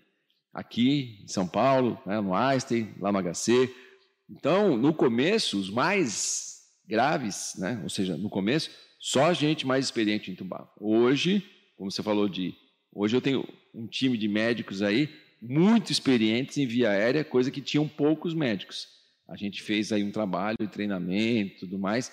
Lá na Santa Casa, o Helder Camargo Preto, que é o diretor técnico, a gente teve assim, um trabalho em equipe, não, não fiz sozinho. Nós trabalhamos muito, muito, muito. Doutor Tamires, que é chefe de pronto-socorro. Então, uma galera aí, né? Trabalha. Nós estamos trabalhando nisso. A nossa vida, desde fevereiro do ano passado, é Covid. É só pensando, é dia e noite, é, começa aí cedinho, né? Seis meia, sete, seis da manhã, e vai até uma e meia, duas da manhã, respondendo e-mail, fazendo coisas. Outro dia a assessora de imprensa falou para mim, ah, doutor, você está dando, fez um vídeo aí, você está com cara de cansado, você não pode fazer isso. Eu falei, mas que cara que eu vou fazer? Você tem que parecer cansado. Não, não tem jeito, né? Tá com pra perguntar, só, só, só, só pra voltar. Só perguntar uma coisa aqui. Você falou aí, para não passar batido. É uma pergunta meio, meio emocional até. Tubou o cara, conversou com ele, por exemplo, esse senhor aí que você citou. E a pessoa, ela potencialmente, assim, a, a estatística de que ela, quando ela é entubada, as chances de morrer são maiores do que Sim. mas existem as chances de sobreviver. Como que para vocês médicos é ser a última pessoa vista ou ver a pessoa ali uma semana, poucos dias ou dois meses e essa pessoa morrer e a vida que segue, sei lá, porque a gente perde pessoas na nossa vida, só que é uma esporadicamente e tal. Vocês perdem a todo momento. Então, isso é uma coisa que, com o tempo, né, o médico ele não acostuma, mas a gente entende. Vocês são mais frios? Então, não é isso. A gente tem uma situação assim. O que, que a gente. Quando o paciente. Você fez tudo, deu tudo certo, você fez tudo que tinha que fazer, tinha o recurso, mas ele morreu porque você esgotou as possibilidades. Isso é mais confortável dentro de um, de um parâmetro que você fez tudo. Mas nem sempre é assim. Você tem complicação. Via aérea, difícil, por exemplo, foi entubar uma paciente de 160 quilos, é uma intubação difícil. Né? Então, quando a gente foi entubar, não sei o que, ela não, a gente conseguiu entubar, mas utilizando a terceira técnica, ou seja, usou um vídeo laringo que a gente tem aqui, você tem uma ideia, um laringoscópio que é para a gente entubar, no mercado custa 800 reais. Nós temos um laringoscópio aqui que tem um vídeo, custou, custa 16 mil reais. Cada intubação, a lâmina sozinha custa 300 reais. Nós temos aqui em Araras, pelo SUS. E aí você utiliza essa técnica tal, conseguiu, fez tudo aquilo. Se a gente perde um paciente nessa situação por falha, que pode acontecer por limitação, é igual um pouso de emergência. Pode ter sucesso, pode não ter sucesso. Isso incomoda muito. Né? No Covid, graças a Deus, nós não perdemos ninguém no pronto-socorro por falha de via aérea. Zero. Nós, no pronto-socorro, entubamos mais de 90% dos pacientes Covid em Araras. Porque é onde a gente fazia um, uma estrutura que nós chamamos de pit crew, ou seja, aquela estrutura que fosse igual na Fórmula 1, né, o paciente só o pit stop, o pit crew, você chega com a pessoa, aí vai para a tomografia, volta o protocolo, o paciente está desaturado, vamos entubar, entra a enfermagem, todo paramentado, um pega o acesso, o outro faz, todo mundo treinado, paramentado, no local certo e tudo certo. E depois discutir. Essa situação de se você perder um paciente, né, logicamente, você entubou, minutos, aí aconteceu isso comigo, um paciente. Eu entubei um paciente grave e 30 minutos depois, tudo certo, tudo direitinho, 30 minutos depois o paciente morreu. Foi muito, é muito ruim. É porque você é o cara fala, o que poderia ter sido diferente? Né? Será que se eu não tivesse feito isso, não tivesse feito aquilo? Porque e aí, 30 minutos atrás ele estava é, consciente? Lúcido orientado. Caramba. Só que estava muito mal saturando 40%. É que se você não entubasse, por exemplo, não, ele ia morrer, ele ia morrer mas é. não ia Só que ele morreu, não é na intubação, ele morreu porque não tinha pulmão. E aí você fala, nossa, mas se... Aí começa o se. Não, se ele tivesse sido entubado antes, ai, se ele tivesse vindo no hospital antes, se não sei o quê, se eu não tiver... No caso, quando, a... quando você tem um procedimento que aquela que levou à morte não foi uma limitação do profissional, tudo bem. Mas tem médicos jovens, é. Tem médicos, a gente, mesmo que é experiente, pode acontecer, você pegar um, um procedimento difícil. Eu já tive que fazer tráqueo, né, crico, que a gente chama, que é para a gente entender, furar aqui na região da membrana, na rua, é, de paciente que não tinha condição de ser entubado, sem face, perdeu nariz, perdeu face, perdeu língua, perdeu tudo, Nossa. e está vivo, né, sobreviveu. Mas é uma situação extrema, extrema. Né? Já fiz isso todo lugar. Já entubei gente em cima da igreja, dentro da igreja, no barco, dentro da água, porque trabalhei no resgate muitos anos. Só que a gente acaba se adaptando. Só que quando veio a pandemia, além de tudo isso, o problema de se contaminar, no começo era difícil, porque você não sabia, você não estava vacinado. Eu, eu não tive Covid, mas Contato máscara, COVID, face shield, máscara de é, para a gente, né, é, para não pegar é, o próprio macacão, não pode ligar ar-condicionado, sistema fechado, embaça, aí você vai entubar, está embaçando, o que, que você está enxergando? Já é pequeno, enfermagem com medo, né? tudo isso. Tudo uma tensão. É, então, tudo isso foi né, melhorado, hoje a gente está muito mais preparado, mas assim, a gente não quer de novo não, tá bom? Pelo amor de Deus, última coisa que eu quero é, um apocalipse zumbi. Já estudou sobre isso, doutor? Uma pandemia que vai matar todo mundo. É, meu Deus. Teve algum dia que o senhor fala assim que foi o pior da, da pandemia, assim, que o senhor lembra? O pior dia foi quando a gente é, começou em março, começou a piorar, piorar, piorar, piorar. A gente viu o que tinha acontecido lá em Manaus e eu comecei a ver que março seria um mês muito difícil. Eu tive que chamar o, o falar com o prefeito que a gente ia ter que fechar tudo e que tinha, que era P1 que estava chegando, né, a mesma, o dia que isolou, e que a gente teve que chamar o, o, o nosso secretário da parte de responsável por isso para abrir mais covas e ver se o número de caixões da cidade aguentaria o número de mortes que nós teríamos, porque teria o risco de falta e o risco de colapsar. Então foi quando nós começamos a abrir unidades, fechei o pronto-socorro da Santa Casa, Cada fonte de oxigênio eu transformei em duas ou três. Então a gente comprou isso, esvaziamos o pronto-socorro, abrimos mais leitos, abrimos a zona, a região leste da cidade, fizemos mais uma estrutura lá. E quando eu achei que, nunca achei que ia ter que mandar pedir, né, fazer mais leitos e mais covas na cidade para atender. E muita gente achou que era isso exagerado, mas não foi. Em, em março, nós perdemos 75 vidas. Tá? Isso é muito acima da nossa média. E quem não cuidou disso, não teve onde pôr mortes. Teve países que acumularam mortes na, na rua. No Equador aconteceu isso, no Peru. É. Né? Então a gente, olha que loucura, que tanta coisa que você tem que pensar. E aí é uma coisa muito difícil. Você na ponta, Né? No fim, ficou eu, prefeito, logicamente, que estávamos na estrutura, né? tendo que dar essa informação para a população. teve uma, uma, uma live. Né? É, e aí você é, é muito ruim, porque é peso nas costas e todos os secretários de saúde da região desesperados, né? Com medo de faltar oxigênio, a gente não teve porque falta. Não era só aqui o problema, não é. tinha para onde correr, né? Não tinha... Kit intubação, não tinha remédio para manter o paciente sedado, o paciente acordando, tomando medicamento. Tá entubado, acorda entubado. Como que fica? Estuba, morre. estava entubado e ele acordava? Acordava, se você não tem um remédio. Aí começou a usar o plano A, B, C, D, até o alfabeto inteiro, entendeu? Caramba. E aí começamos a ter problema, não tinha remédio para comprar. Então todo esse cenário, médico, falta de médico, né? Liga lá do pronto-socorro do hospital, ó, oh, não tem médico hoje no Covid, sou intensivista, vai lá. Eu veio um monte de plantão, de última hora mesmo, estava lá no gabinete lá, doutor, não tem médico, faltou médico, corre para lá. E aí foi. Então, o momento pior, com certeza, foi quando a gente achou que a gente poderia colapsar. Que foi março, né? É. Você o Pedrinho falou, não vai, não vai. Ele estava tava confiante.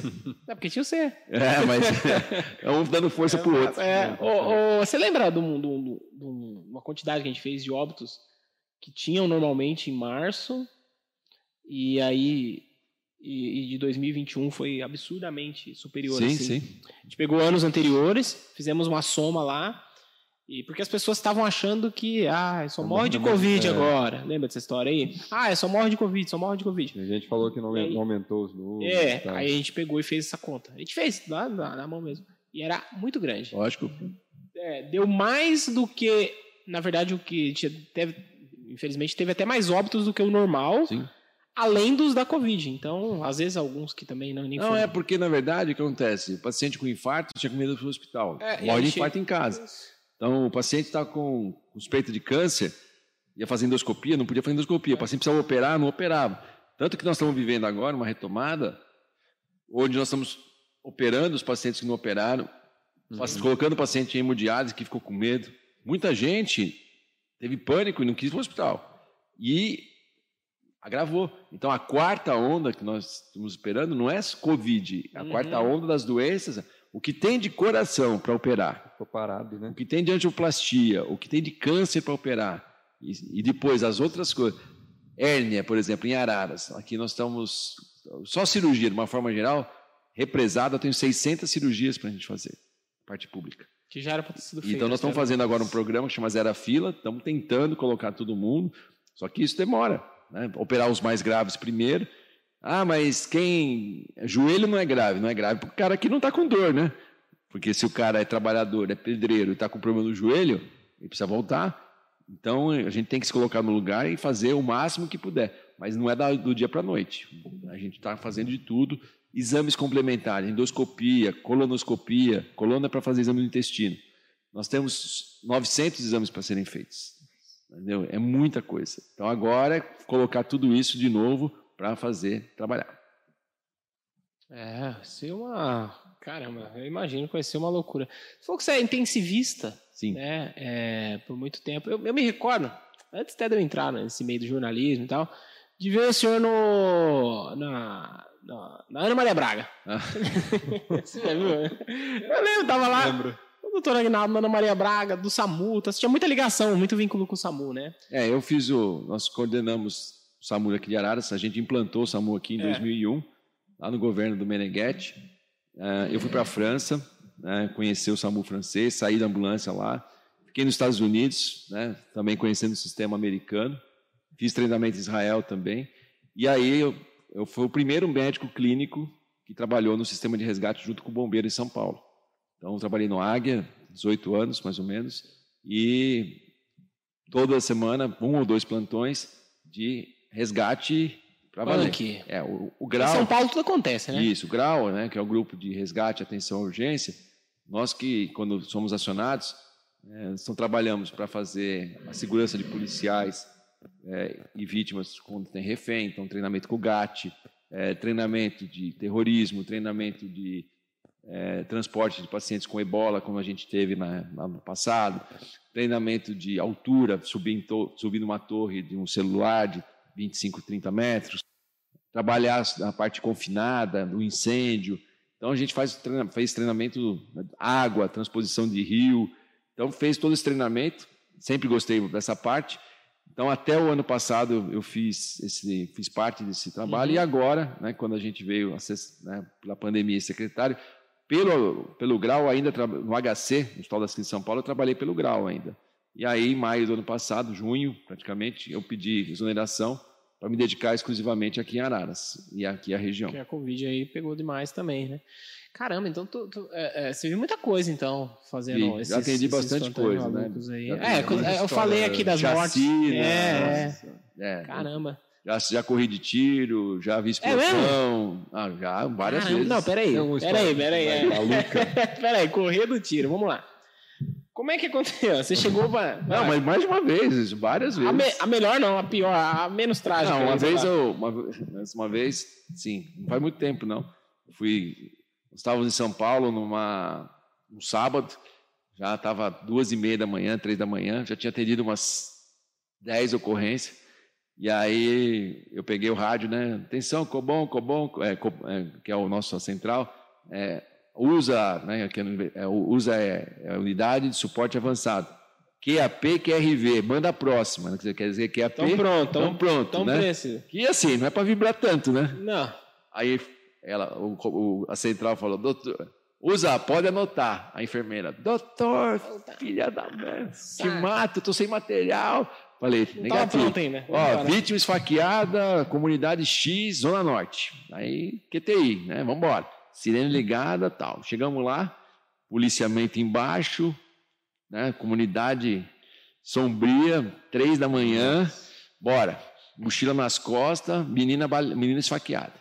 Sobe, sobe, sobe, sobe. Chega no meio do caminho, os policiais estavam com a gente, dá de cara com os caras lá, três caras, que, olha lá, o cara, o cara, o cara, o cara, o cara.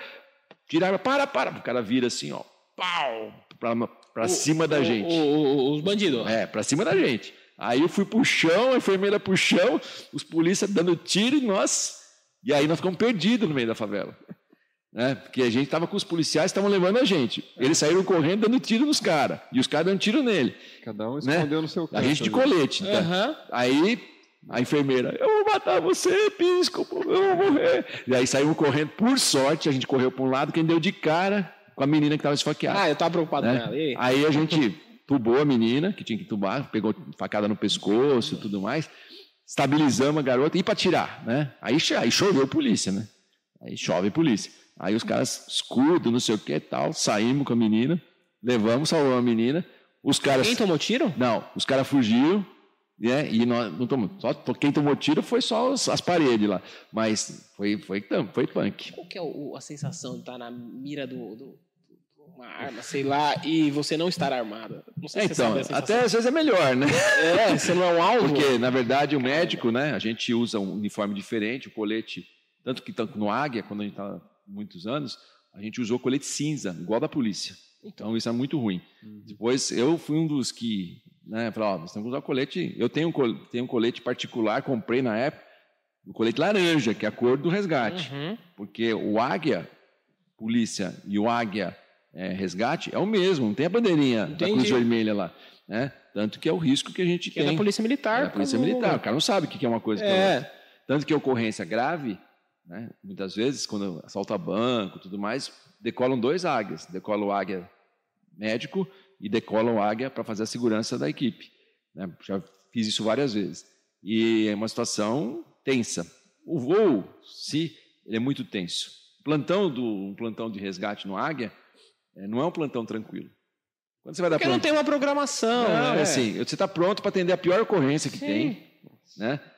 eu saía daqui três e meia da manhã, chegar lá em São Paulo, seis da manhã o helicóptero está pronto, né? tudo checado, checklist, frases totalmente, né? a fraseologia totalmente. Uhum. O médico, Militar, né? o médico é responsável pela operação do pouso, junto com o piloto. Então, do meu lado, Direita livre, cauda livre, aeronave para baixo. Então você tem que ajudar. É, você vai balizar ali. Entendi. O pouso, o pouso para, é, aeronave para baixo. A prioridade é o enfermeiro, mas o médico faz. Mantenha, aí o piloto para. Comandante, olha, tem uma árvore aqui à direita, aeronave para a esquerda, aeronave para a esquerda. Mantenha, aí o comandante, Vai para baixo, gira de cauda para a direita, gira de cauda para a esquerda. Por que vocês? Porque, Porque não cabe mais o gente piloto, ali. É, e o piloto não enxerga Ah. para trás. Não, não, mas aí não tem um. Não, o enfermeiro do lado esquerdo Porque também não dá o encher de médico gente do lado no direito. helicóptero, né? Isso, e a vítima depois. Então, é muito tenso. Caramba. Cansa, cansa, né? Então é, você tá tenso, né, também. né, tenso. negócio- E, e assim, e graças a Deus, né, nesse período todo, não tive nenhuma ocorrência grave de, de voo, né? Fiz um pouso de emergência, uma coisa, mas assim, nada de assim, não, bateu numa a pá, numa, Aham. numa luminária, você pousar na Paulista, entendeu? Você pousar na Rebouças, você pousar na Marginal Tietê, que eu pousei N vezes, Você em pousou onde? pipa. Tipo, Na rua? no meio do. do... É, isso, na rua. Não, vai lá, vamos pousar no meio. Né? Vai, Fio pra todo lado. isso, no meio de tudo, né? no paliteiro lá. Carro, tudo ali. É isso. Muitas vezes aconteceu de parar os carros ali, né? Sim, tem E que. policiamento chegando, a gente pousando. E aí, o que acontece no treinamento acontece na vida real. De repente vem o cara lá, o tiozinho que tá com o chapéu, voa o chapéu, ele vai querer pegar atrás da, da aeronave, passa o andarilho embaixo, sai do cano, assim, passa embaixo, mantenha. te- Comandante, apareceu um cara aqui agora, do nada. Parece um cachorro. Né? E tem as coisas inusitadas, né? Deve ter gente filmando também. E- né? Não, isso não falta. Né? Você, do helicóptero da, da imprensa até todo mundo com celular. Olha aquele caso em Rio Claro aí, a explosão lá do posto. Isso. O que tinha Eu de, fui lá. de- de- Então, tinha uma galera filmando, ou já tava, Sim. disso, foi uma explosão, né? Parece que teve Sim. outras depois. E o cara ali filmando e Isso. tal. Você tava lá? Fui lá, não, a gente foi acionado, eu fui lá ajudar. Mas chegamos lá, estava tudo controlado já. Tem um plano de chamada regional. Morreu gente lá, né? Morreu o primeiro motorista que foi com a explosão, ele bateu na defensa, perdeu a perna. O, você tem uma ideia? É, é ilusitado, porque todo mundo quer ver o águia. Não aparece, brota a gente do chão. Sim. entendeu? E resgate, de uma forma geral. De madrugada, quando a gente vai terrestre, tem gente que leva criança de colo para ver a ocorrência. Ó, o homem tomou um tiro no olho, É, entendeu? Hum, É horrível isso. é, e o pessoal quer ver. E as pessoas querem ver. É, eu isso. sei como é. Afasta, afasta, não sei o quê, não adianta, entendeu? Então, a gente, eu dou essa aula aí, eu sempre falo, pessoal, tem jeito de certo de lidar com isso, né? E tem as inusitadas. Uma vez eu estava em Ferraz de Vasconcelos com um cara com acidente de ferrovia. Ferraz é longe lá, né? É, ferrovia, o cara tinha perdido a perna, coisa grave e tal, não sei o quê. Daí veio um cara assim, tava numa quadra, assim, num campinho, um cara desesperado, querendo falar, querendo falar, né? E, e o comandante segurando, Dá o policiamento licença, segurando. perna. Não, eu quero falar com o médico, quero falar com o médico. A gente achou que era parente, né? Aí, Peraí, peraí. Você tava lá, o cara acabou de perder a perna. isso, estava dentro do helicóptero já. Vocês ali e o É, cara querendo E falar o cara querendo entrar. Não, preciso falar lá, preciso falar. E o policial te segurando, né? Daí o cara, não, estou desesperado, quero falar com o médico. Daí correu lá, né? E eu tava lá com o fone já, tudo. Tirei. Ô, pode falar, pode falar. Ô, doutor, sou de Araras.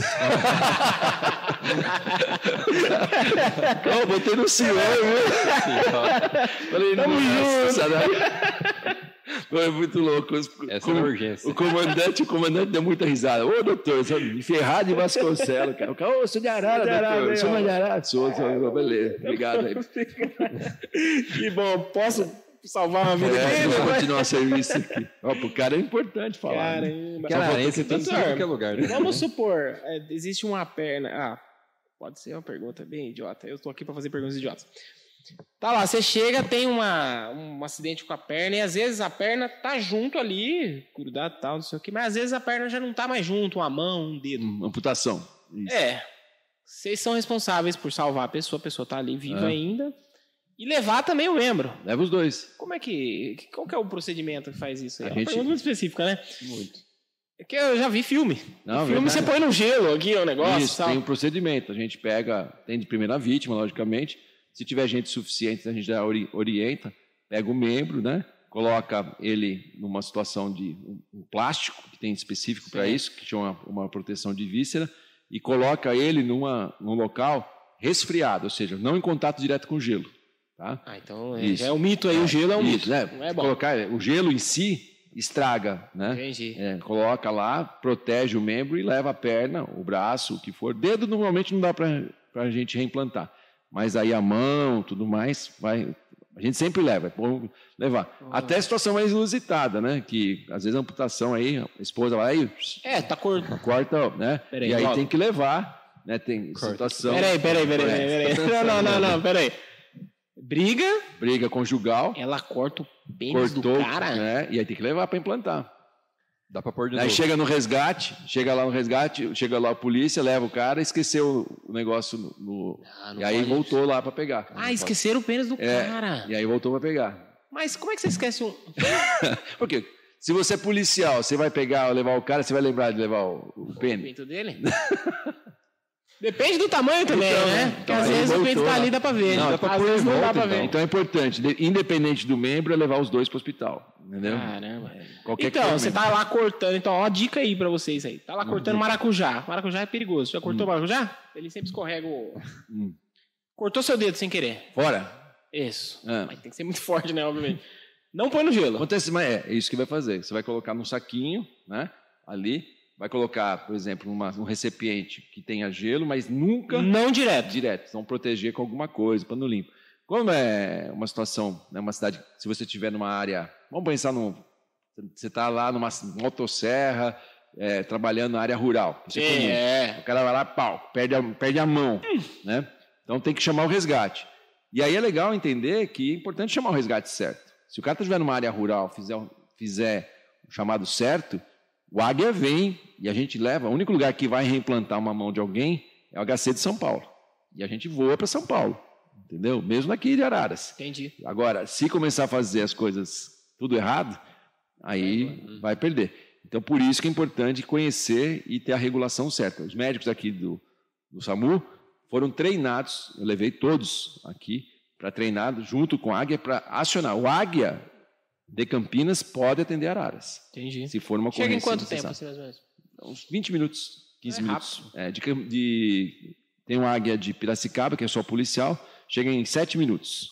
né? E o de Campinas, em 20 minutos, a gente está aqui. Tem um negócio muito doido que eu vi, uma entrevista do Jackson Foman, que é foi um dos sobreviventes do acidente da, da Chapecoense. Chapecoense. E ele teve que amputar a perna. E ele falou que mesmo quando, depois que tinha amputado, ele sentia coceira, Isso. sentia a perna coçando. É, a chamador, perna que foi isso, amputada. sentimento, é, a sensibilidade fantasma. Porque o seu cérebro ainda tem né, a situação e muitas vezes o nervo não é tratado. Então tem dor. Tem dor no membro, tudo, e não existe o membro. Uhum. Ah, Que que doideira. doideira. Eu ia, eu ia perguntar uma coisa. Ah, de- dessas histórias aí, tem um. Ah, Depois eu falo. Teve recentemente, o Águia teve aqui em Araras, que teve uma, uma, uma espécie de um assalto com Isso, vítima, não Baleado sei. em cima do telhado. É, só sei que eu vi a imagem do senhor em cima de, lá no meio lá. Telhado. é. O que, que o senhor tá fazendo? Então, eu tô. eu vi, eu falei, meu Deus. É, como a gente tem esse treinamento e a, a gente tinha refém, então eu, como médico, né, treinado, né, coloquei colete, tudo certinho. Porque você, tava, você não tava de plantão ali. Você Não, tava fui- eu fui apoiar o SAMU. Entendi. né? Mesmo que tiver outra ocorrência, a gente vai estar junto. né? Então, a gente, a, a médica que estava de plantão, eu acionei o SAMU, acionamos Uhum. a suporte básico, tudo. Os policiais estavam negociando, eles estavam armados. Ah, é ali. verdade. O que aconteceu ali foi um E eu- assalto com vítima. Isso, e eu, e um, é, um, um tava morto em cima do telhado, já um, um- Um dos, um dos, dos bandidos, né? é, e a gente estava lá aguardando para proteção dos próprios policiais, Sim. das vítimas e até o atendimento dos eventuais baleados de qualquer lado da lei, É. né? E aí eles se entregaram. Depois aí eu constatei o óbito, né, em cima do telhado, lá tive que subir lá para Ah, o cara tomou o tiro e ficou um tempão ali, então. é, foi, ficou morto lá em cima. Lá a gente constatou até ter a perícia. E faz parte, essa parte médica. Então, o secretário de saúde, né, no caso, é, o- é a- é a autoridade sanitária da cidade. É. Então, essas ocorrências com maior repercussão tudo mais, o- a gente tem que estar ciente que tá. e alguns a gente está O comandando. senhor é médico, né? Acho Ah, que o cara área, não né? aguenta, né? Também Ah, assim, eu- tem que ir. Ah, eu- e essa parte que a Toda. gente treinou e, É. não, e não deixa de ir. Qual Eu- é a adrenalina do negócio? Eu, eu, eu, eu fui repórter policial. Uhum. E eu vi alguma coisa, eu chegava depois, obviamente, ou às vezes até um pouco antes de, de ou o resgate, ou até mesmo a polícia, eu já cheguei em ocorrência, e tem uma adrenalina Sim. diferente, mas eu só tô reportando o que tá acontecendo ali. E é uma adrenalina alta. É.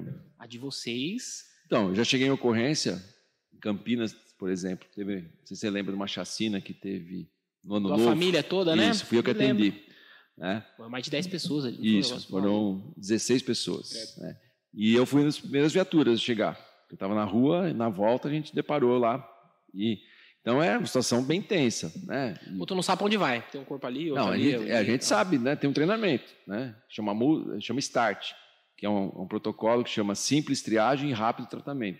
Então você declara morto, vivo, morto, vermelho, verde, vai, vai andando. Você olha, você olha ali, você meio E- que já. Isso, quem está morto, quem está ali, não, a gente não reanima. E só que é uma situação que eu fui dormir, descansar de novo, uns quatro dias depois, porque você fica com aquilo na cabeça, né? E uma situação bem, bem complicada. O enfermeiro que estava comigo nessa ocorrência, ele ficou com problema, ficou afastado um, um tempo. Então, uma situação bem intensa. é, tem, tem, tinha criança junto, que sempre é uma, é um Hum. agravante. Né? Tem o risco de ser avaliado, então tá acontecendo entra alguma com coisa escudo, ali, né? entra com colete, não sabe o que está acontecendo. Então, tudo difícil. E a adrenalina é, é alta. Exemplo, altura. Né? Você vai subir num prédio que um suicida pulou e está preso lá. Você tem que subir. Né? Então a gente faz treinamento. Né? Então você vai subir lá na torre do bombeiro. Primeira coisa que você chega lá no topo, o negócio está balançando assim, o bombeiro fala assim: vai cair, doutor. Que filho da puta. Mas aí a zoeira é saudável. É, você quase você já parece um gato. Depois você acostuma, né? Né, Quando o primeiro voo que eu fiz no Águia, Vai cair. saiu assim na Guarapiranga e tal, pá, céu azulzão, o piloto tira, os outros- a gente fez o helicóptero dar uma, uma quedinha Sim, básica. Só pra dar assim. uma zoeira. E aí, doutor, elevador, hein? Você já vem aqui, né? No primeiro, você vê os caras né? que estão começando a voar, o cara parece que tá um gato agarrado. Assim, É, né? falou como se fosse adiantar alguma coisa. é, depois você já está solto ali, acaba. faz só de sacanagem. É, faz Ah, parte, né? é, faz parte vamos da traumatizar. zoeira. Tem umas É, é risadinhas dar uma né? quebrada de Uma quebrada gelo. É, mas aí a adrenalina é muito. E assim, é uma equipe muito coesa, né? É a, a sua vida depende do bombeiro, o bombeiro pode depender a vida dele de sua, minha vida pode depender do policial e tudo junto. Ó, você tá ali subindo um morro, entrando numa chacina, numa torre, num incêndio, sei lá. Aí como é que você lida assim? Você falou, é difícil ter voltado meio. Aí você volta ou você para em algum lugar pra atender alguém com virose. Às vezes, Não é entediante? então, às vezes eu dou plantão. Né? Não, não, dá conta virose plantão, aí, mas- Sexta-feira, né, 12 horas noturno, 24 horas. Sábado, né, fazia um treinamento de emergência, à noite dava plantão. Domingo, fazia treinamento, treinamento e plantão à noite. E via segunda-feira para trabalhar em Araras. Eu fiquei sem fim de semana, em, assim, seguido, uns 16 anos. Sim, Uhum. um fim de semana ou dois por ano, livre. Aí, segunda-feira, chega no consultório, né? Chega em casa, toma um banhão e tal, 10 horas da manhã no consultório. Aí, vai lá, entra a vozinha, pressão alta. É. Bora, vó, vó, entra aqui, senta Não, aqui, cara, vambora. ah. A pressão. Nossa, doutor, o senhor tá Calma acelerado. aí. Calma aí, liga a Tá sirene. bem. A vozinha, ai, doutor, você tá muito acelerado, tô com medo do senhor. Bora, bora. Taquicardia, Bora, né? vozinha, bora, anda aqui, não sei o quê. Então, é verdade, tem que Bora ser. que eu tô com Tem tempo. que, tem que cuidar, até para dirigir, né? É, porque você fica malucão. você fala- eu tomei um monte de multa do primeiro radarzinho que tem na marginal. Você sair de lá 24 horas, Aham. regaço, né? Quando você, é, aí você sai do plantão, já vira ali, quando É, você passou a tem 80 no radar, né? Então não pode, entendeu? Então tem que controlar, baixar. E aí tem os. Né? Aí baixa a adrenalina, certo, né? Aí ouvir uma música tranquila, pensar em outras O que, que coisas. você faz?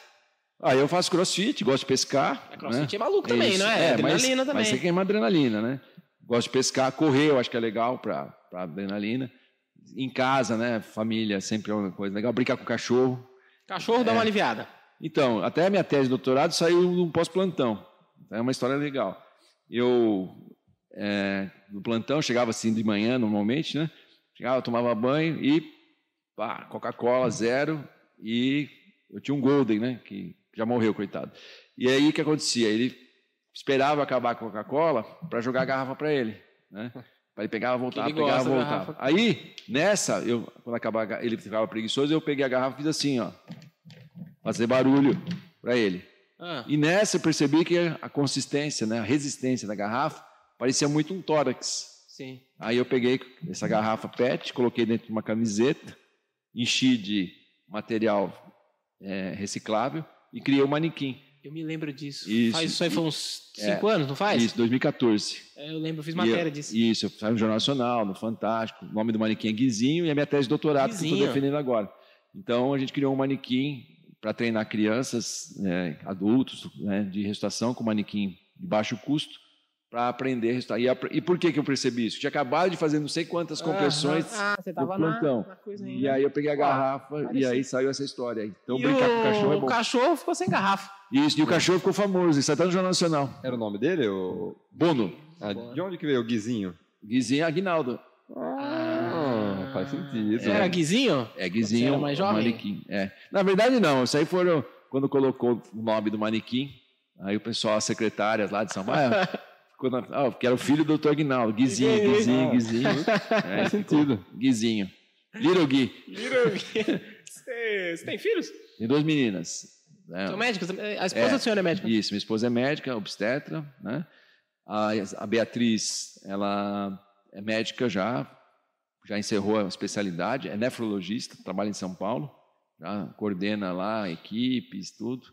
E nefrologista é médica que cuida da parte renal, fez clínica médica, Uhum. depois nefrologia. E a Isabela, que é a mais nova, está no segundo ano de residência em clínica médica, em Botucatu, e quer ser cardiologista. Então, vai ser aí a, provavelmente, cardiologista para esta residência ano que vem em São Paulo. Todo mundo picado pelo vírus da medicina. É, em casa não tem frescura, a gente fala de medicina 24 horas. Então não É o papo. Essa. É, não tem essa, assim, ah, hoje não vamos falar de medicina, É, entendeu? não tem essa que você chega na- janta assim, não vou falar de trabalho hoje. Não, Não, vou falar de trabalho, não Em casa isso. não tem essa coisa, quando a gente fala de trabalho, fala de paciente, tudo normal. É, é o, querendo ou não, é um assunto que une todo mundo ali, então É, tem tu- que falar. Ah, tive um caso isso, tive um caso aquele, conta um, Uhum. conta outro. O grupo da família é bem estranho. Vocês têm um grupo lá? É, da família tem de tudo. Não tem, fake news no grupo. Não, tem politrauma, tem foto Chega disso. umas mensagens encaminhadas de É, cloroquina. grupo, essa grupo dos é- Caso 1, um, caso 2, vê-se eletro, essas coisas. Da hora. É. Pode acontecer, a gente tá no meio da entrevista aqui, o celular tocar, o senhor tem que sair correndo? Olha, hoje, né, menos, tá bom? Mas durante de 2001 até 2009, quem é mais tem mais tempo de Araras, eu fiquei de médico voluntário no SAMU o tempo todo. Eu tinha um, um EcoSport, Eu ia falar disso agora. Branco. Da sirene? isso, colocava uma sirene em cima e atendia todas as emergências na Você cidade. pegava assim, ó, colocar, sabe, já viu já filme americano? É. Coloca em cima assim, ó. Isso. E sai vazado. Saía que nem louco. Punha um macacão né, por cima da roupa, de madrugada, de noite, de manhã. né, Tanto que minha filha, né, as duas, né, mas mais a Aham. Isabela, né, porque o meu codinome do rádio era Alfa 50, ela brincava que ela era alfacinho. Né? Assim, É, e ela queria atender Se ela tivesse parada, junto. parado, né? E às vezes tinha um enforcado, uma coisa mais grave, eu deixava no carro. Ela não desce, não desce. E ela, pai, foi código azul, que era parada. Código azul é código Ela tinha quantos anos? Nessa época, uns, uns seis aninhos. Era, era um... Aí ela falava, pai, o senhor usou o desfibrilador convencional ou ideia? Seis anos? É, é desde, viu, desde criancinha, né? É. Que legal. E aí ela- foi assim que ela elas cresceram. E a gente deixou. Quem é de Arara sabe. Restaurante, festa, onde estava, saía tava. correndo, ia atender. E, É. e chegava muitas vezes antes até das viaturas, porque conseguia o carro Uhum. menor. Mas atendia em Anguera, Bandeirantes, é, dentro da cidade, fora da cidade. Tinha um madrugada. rádio, no caso. É, é. Rádio o tempo todo. O tempo do rádio eu andava com rádio e agora não precisa mais porque tem os médicos de plantão, né? Entendi. Ah, Mas se tiver uma ocorrência grave, tipo assim, me ligarem, tiver, que aqui tá no vibra meu celular, se me ligar e falar que teve uma múltipla vítima, um ônibus na cidade, eu vou ser chamado e vou, entendeu? até Faz porque o parte. pessoal, o pessoal mesmo vai precisar de ajuda, por mais Sim, que sim, lá, a gente né? tem um plano de Ah, chamada. ficou o que aconteceu em Rio Claro. Isso, gente tem um não, plano não de que chamada. fazer. É, tem um plano de chamada, tá? Se precisar organizar, fazer. Então é para isso que a gente treinou. Enquanto tiver é, ainda condição de, de subir da ambulância. Não, tá, tá fazendo embora. crossfit aí, pô. Eu firme. O, e aí tem as ocorrências, uma dessas de chamar, né? Das, das- dos pontos. Uma vez estava aqui no bombeiro, de repente, ocorrência, ocorrência, pá, toca os alarmes, aqui em Araras. Ah, Põe macacão, aí eu fui na viatura do bombeiro, atrás. Um caminhãozão, uma viatura que era um furgãozinho atrás. Ah, em Anguera, de noite. você não tá vendo É. ainda. Porque Não tá vendo dentro. nada, cara, não dá pra ver nada. Aí para a viatura, para a viatura, shhh, aquela confusão, aí agora parada. Aí já cata a mochila, torrendo e tal. Tava, aí os caras assim, tudo agachado, atendendo um cara ali, né, tal. Aí já vem correndo, põe a bolsa no chão. Pá, vou dar, quando eu vou ver, meu, olha um olhão assim, Doutor, doutor, é o cavalo aqui, a vítima tá lá na frente. Levou um puta susto. Essa pessoa tá diferente. É a Graciane Barbosa. Não, é, É, o o, cavalo. cavalo- o motoqueiro atropelou um cavalo, né? E eu, em vez do motoqueiro, eu fui no cavalo. Na hora que eu dei de meu, foi muito estranho, né? Não, esse aqui Eu, eu vi o tamanho do olho, eu falei, gente, o que, que é isso? é escuro, Acho né? que não é. Tá meio mal esse paciente. Tem uma galera que tem uma cara de cavalo, né? Mas esse aí, no caso, Ô, mano, era... você- a sensação foi estranha, cara. Imagina se eu olhar o olho e falei, isso eu nunca vi, né? Pô, isso aí é uma... Já cheguei a pegar assim, ocorrência grave de noite no escuro, É. né, de andarilho, coitado, né?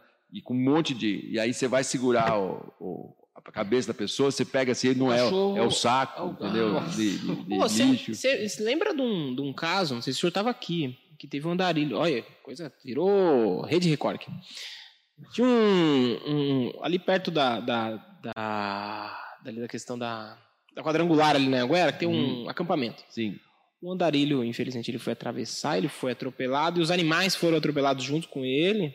E não viram, foram passando em Sim. cima. Você lembra disso? Chama de despostejamento quando acontece. Foi horrível isso. aquilo É, lá. Isso acontece muito. Sabe o que isso que aconteceu? O, o corpo do cara É despostejado, chama. foi passando o carro em cima e as pessoas não viam. Tem que pegar com a pá. Que loucura. É. Já viu muito disso aí? Ih, já, já peguei um monte disso. E aí, você parece que você tá fazendo aquele, sabe, aquele, sei lá, É, você tem que pegar. sorvete da Sorvete. chapa? É, aí o médico vai lá, a gente, a gente fez muito isso. É horrível, né? É Só que aí horrível. você tem que pegar, tem que. Fica pedaço do corpo, fica despostejado, vai explodindo. E as pessoas vão passando e não percebem. Então isso acontece, infelizmente, rodovia, e É. ferrovia, né? É, infelizmente é a vida, o, o mundo real, né? É assim que acontece, né? E a vida continua, não tem jeito. Aí às vezes as pessoas falam, ah, mas isso é o que mais mexe? Não, porque ali já aconteceu. né? É, você a nem cena. conhecia a O que pessoa. mais mexe com a gente, assim, todo mundo pergunta, qual a ocorrência pior que eu, que eu tenho na minha cabeça? É quando o cara está vivo e você não consegue tirar o cara. Entendeu? Eu já vi gente queimar viva, entendeu? Né? Você chegar lá Criança, assim, criança ruim. né? Você chegar lá, salva, me salva, me salva, começa a pegar fogo, você tem que sair e o cara começar a gritar e morrer queimado. Isso é a pior coisa que tem. Uhum. Porque você fica aquela se eu tivesse, mano, você não, É, não tem jeito, você ia morrer junto. Você tá morrendo. né? Então é afogamento, o cara tá lá, daqui a pouco some, você não acha, não Você acha, não chega acha, no- família no- desesperada. Você chegar num acidente, o cara tá preso na Isso, ferragem vivo ferragem, e depois morre, morre na sua mesmo. frente. Isso é difícil. Choque elétrico, né? O cara lá, suicida, o cara, não, não pula, não pula. O Não cara, pula. na sua cara, quase cai em cima da gente. Isso tudo mexe muito. Por isso que a cabeça do médico do resgate tem que ser cuidado. Não tem, senão pira. É, difícil. Imagina. Eu imagino. Tem- Deixa eu perguntar um esse- mito que eu ouvi. Ah, eu vi na internet. ou mito ou verdade. Põe a vinheta. Mito ou verdade? Eu ouvi uma história uma vez de que tinha essa da, da- da- ambulância, que eu achava muito fantástico, do carro, carro que virava uma ambulância, que, é, que era o próprio carro do senhor. E tinha uma história uma vez de que o senhor precisou bombear um coração. Sabe dessa? Eu é, tava lembrando dela também. É, eu vou contar pra você qual foi a história que chegou. Eu vi no zap. Diga. Com a mão. Pode ser se é verdade, não sei se existe isso, não sei. Uhum. Tava sem o desfibrilador ali. É verdade isso aí? Então, é, o pessoal aumenta um pouco, né? Mas assim, em todos os anos, a gente abrir tórax, tá? abrir um tórax para você fazer massagem interna, ele é verdade, a gente pode fazer isso, eu já fiz isso algumas vezes. Abrir, tipo, bisturizão aqui. aqui do lado. A Aqui. gente abre, isso, abre Tá. aqui do lado, Bada aí- costelinha aqui, tem uma costelinha a aqui. gente corta as costelas e enfia a Hum. mão dentro do tórax, né? E aí o que aconteceu? Uma ocorrência de abrir o tórax aqui em Araras, o que aconteceu? Eu fui numa ocorrência na Vila São Jorge, tá? que é um bairro aqui de Araras, Uhum.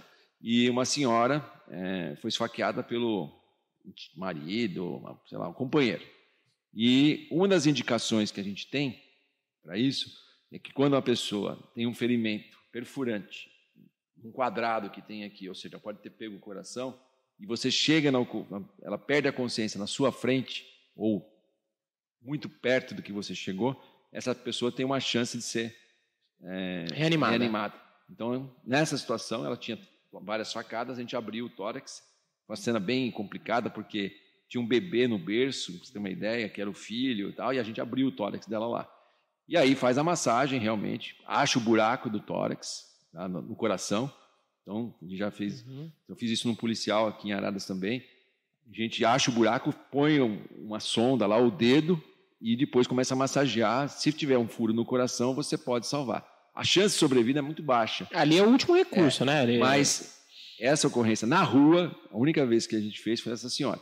Dentro do hospital. Eu já fiz mais de uma dezena de vezes. Tá? Então, um policial tomou um tiro, tal, a gente foi para o hospital da região leste na época, a gente fez esse procedimento Uhum. e já tivemos casos que a gente conseguiu tirar, sobreviver. Né? Então, chama toractomia a céu aberto, o nome disso.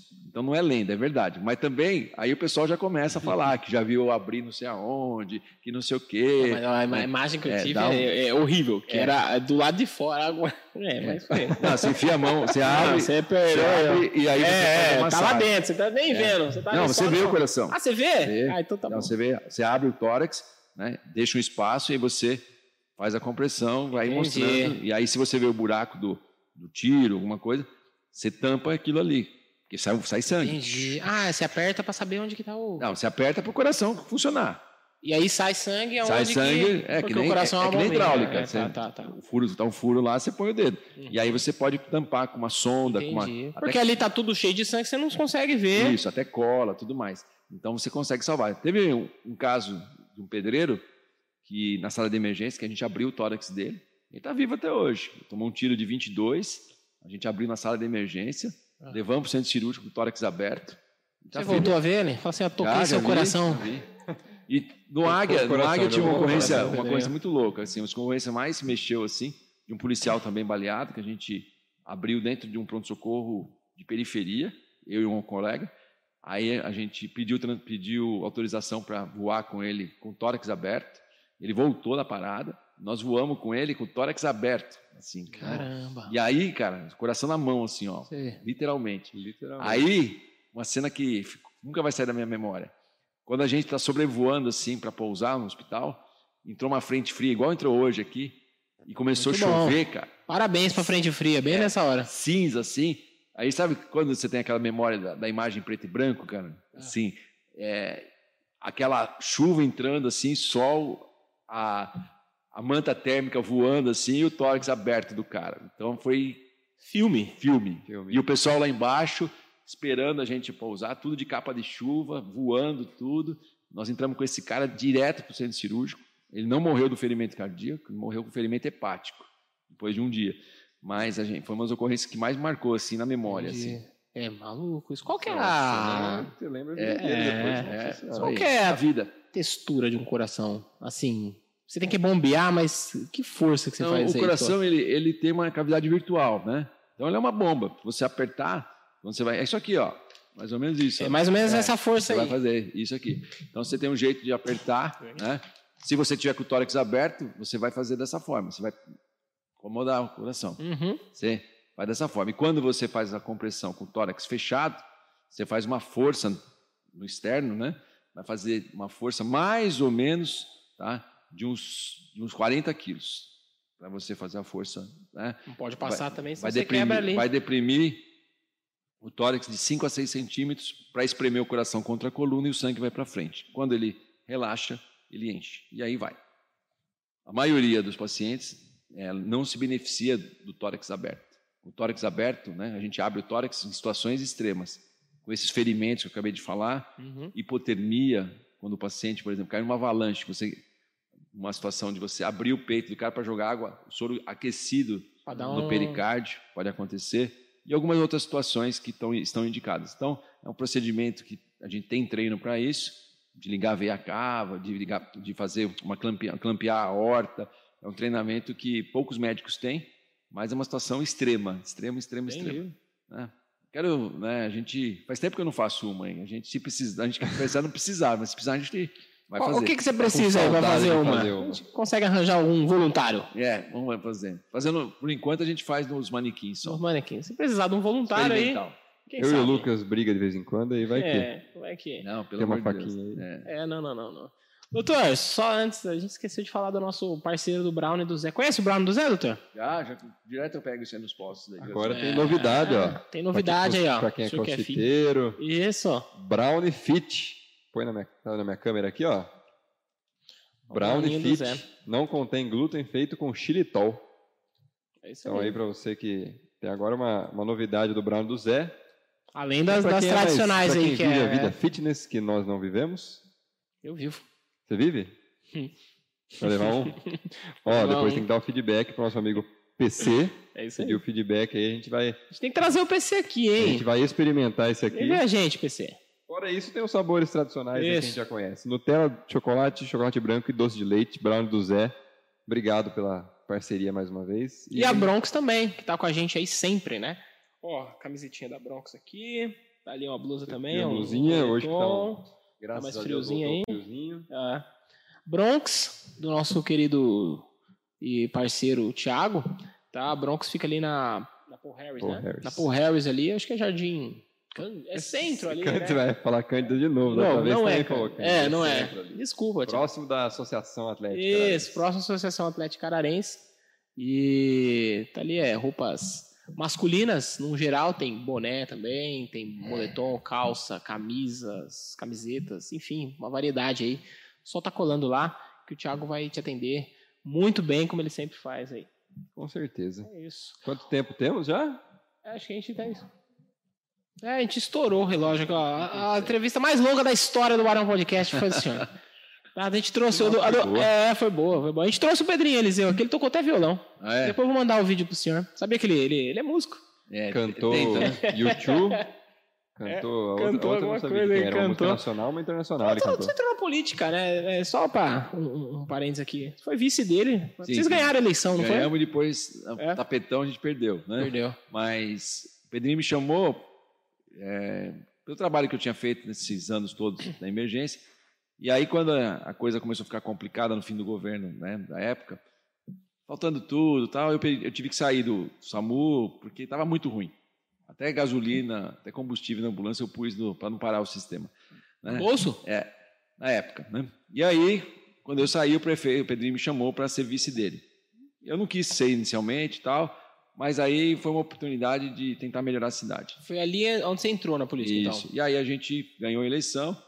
Aí teve tudo que já aconteceu, né? O jornal, né? O jornal na época, né? O jornal já é, foi julgado que beneficiou, né? Uhum. Com mil exemplares a, a É, eleição. então, cara. É, você achou. Eu, é. É bem complicado entender isso, mas não dá mil, foi dá mil? respeitado, Nem né? dá mil, acho. É. Na época. foi respeitado, né? E aí a gente ficou afastado por questão é, ser condenado pela Justiça Eleitoral. O Pedrinho ganhou a eleição de novo. E aí, Aí você já não novo- tava junto, né? Tava junto, mas a gente Não como vice. é, mas a gente não, eu não quis sair de vice porque estava ainda na fase de doutorado e tudo mais. E agora, de novo, ele me chamou para ser vice e eu optei por ajudar na saúde. Então, como eu estava na linha de frente, eu falei não, não dá, eu tenho que continuar na saúde. Então, a gente fechou eu com a vice-prefeita, né, Uhum. muito bem escolhida, a NET.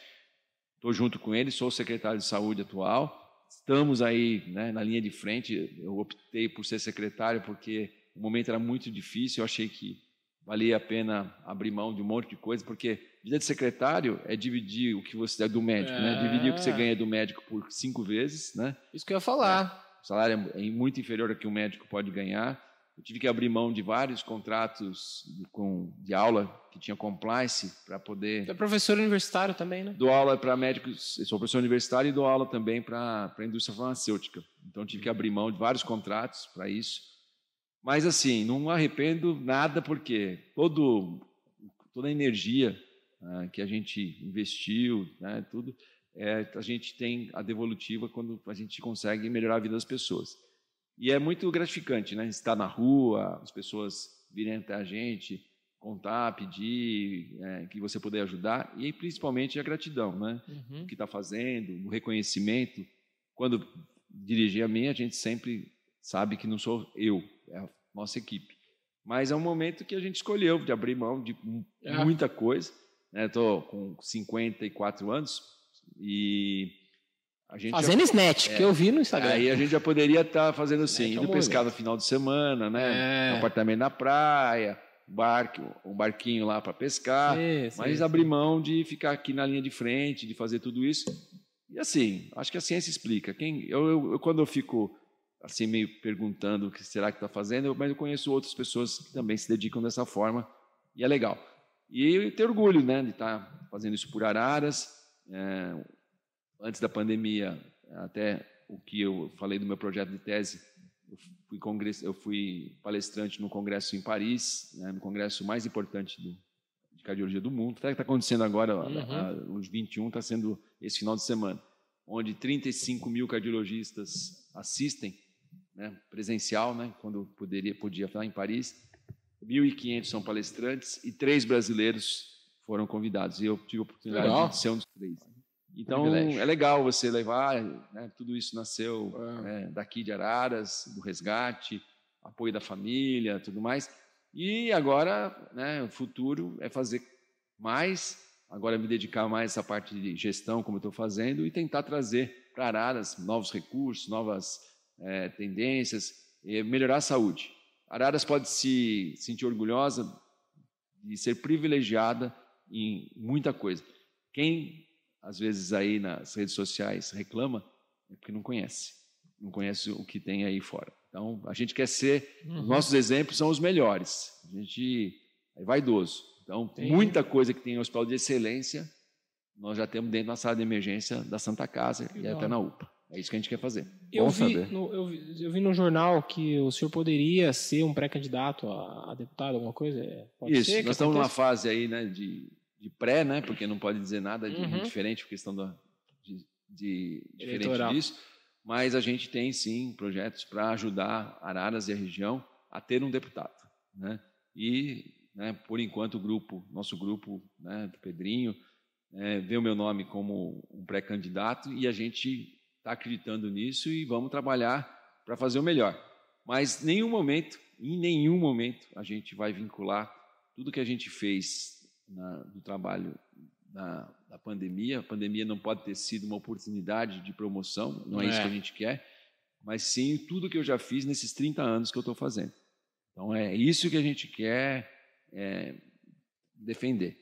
Então, se a gente pode fazer o modelo que foi feito até agora, as pessoas entenderem que a força de trabalho que eu demonstrei nesses 30 anos uhum. e agora a gente for um nome adequado e a gente vai trabalhar para isso, a gente vai fazer de tudo para trazer mais recursos, porque Arara está precisando de um deputado faz tempo, né? Faz tempo que a gente não tem. É, é isso aí, vamos trabalhar para isso. Ah, ah, se tudo der certo e sobrevivermos até lá, que a eleição deve ser é, em outubro do ano que vem, né? É isso? Sim. Se estivermos vivos, André, se você estiver ainda ajudando a gente aí e tal, nossos patrocinadores, a gente traz o pessoal aí para a gente estar tá falando, aí fala de política. Isso aí. Aí o senhor volta aqui? Sim, a hora que você quiser. Aí não é fala de política. Pô, obrigado. Eu tô, tô feliz. Sabe o que acontece? Vou ser sincero pro senhor. Tive aí uma. Uma. Eu, eu esperava. Pô, sei lá. Eu achava que o senhor era malão assim, mas o senhor é legal. eu gostei do senhor. Ah, Pô, tô feliz de conhecer ele. Né? Pura, hein? Não, assim, que o pessoal. Tinha a imagem, a imagem, sei não, lá. Não, o que sei, acontece? Às vezes até o pessoal até fala assim: ah, doutor, o senhor tem é, por exemplo, dentro da política, né? Ah, tem que ser isso, mais aquilo e tal. As pessoas, eu não posso dar uma entrevista para é. a TV, né? Falando, ô cara, né? É. É, e você tem que manter uma formalidade, até no vestuário, né? Uhum. E quando as pessoas, mas quando eu vou pescar é, com o pessoal, às vezes a cara de araras e tal, nem eu falo assim, ah, só que, ô oh, doutor, ah, doutor, cacete, doutor, vai vir, vamos lá, onde você vai dormir? Vou dormir aqui mesmo, não sei o quê. Pô, eu sou infante, eu fiz exército, né? Não tô, né? Uhum. Nego tem frescurinha, cai a comida no chão, o bife eu pego e como, né? Ah lá, então tá o cara fica com essa frescurinha, né? Então é legal que as pessoas às vezes não conhecem. Então, é, uma a imagem que você tem que deixar e a outra é, é um papo descontraído, como tá a gente teve aqui. Bom. Eu só não como bife do chão porque minha cachorra é muito rápida. Ah, senão então eu pegava tá também. Ela é. Ela tá sempre atenta ali. Tá chega antes. Valeu, obrigado, obrigado aí. Obrigado pela presença. A gente agradece por ter aceito o nosso convite. E até o próximo, né? Mas na semana que vem teremos um outro episódio do Barão Podcast. É com outro convidado, sempre convidados ilustres aqui. A gente fala outro que a gente não sabe que ordem que a gente vai subir, porque a gente grava tudo no mesmo dia. É, a gente é, grava um dia só. E, e... e a ideia é trazer todo mundo aí, tá? É, falou até de política. Não todo mundo. Tem gente chata demais, mas não dá para trazer, porque o cara é muito malo. Mas a ideia é trazer pessoal interessante aí, tá junto aí. Isso aí. Obrigado, valeu, hein? Obrigado, valeu, viu? Um abração. Valeu, abraço. Até o próximo, galera. Se inscrevam no canal. Valeu, um abraço.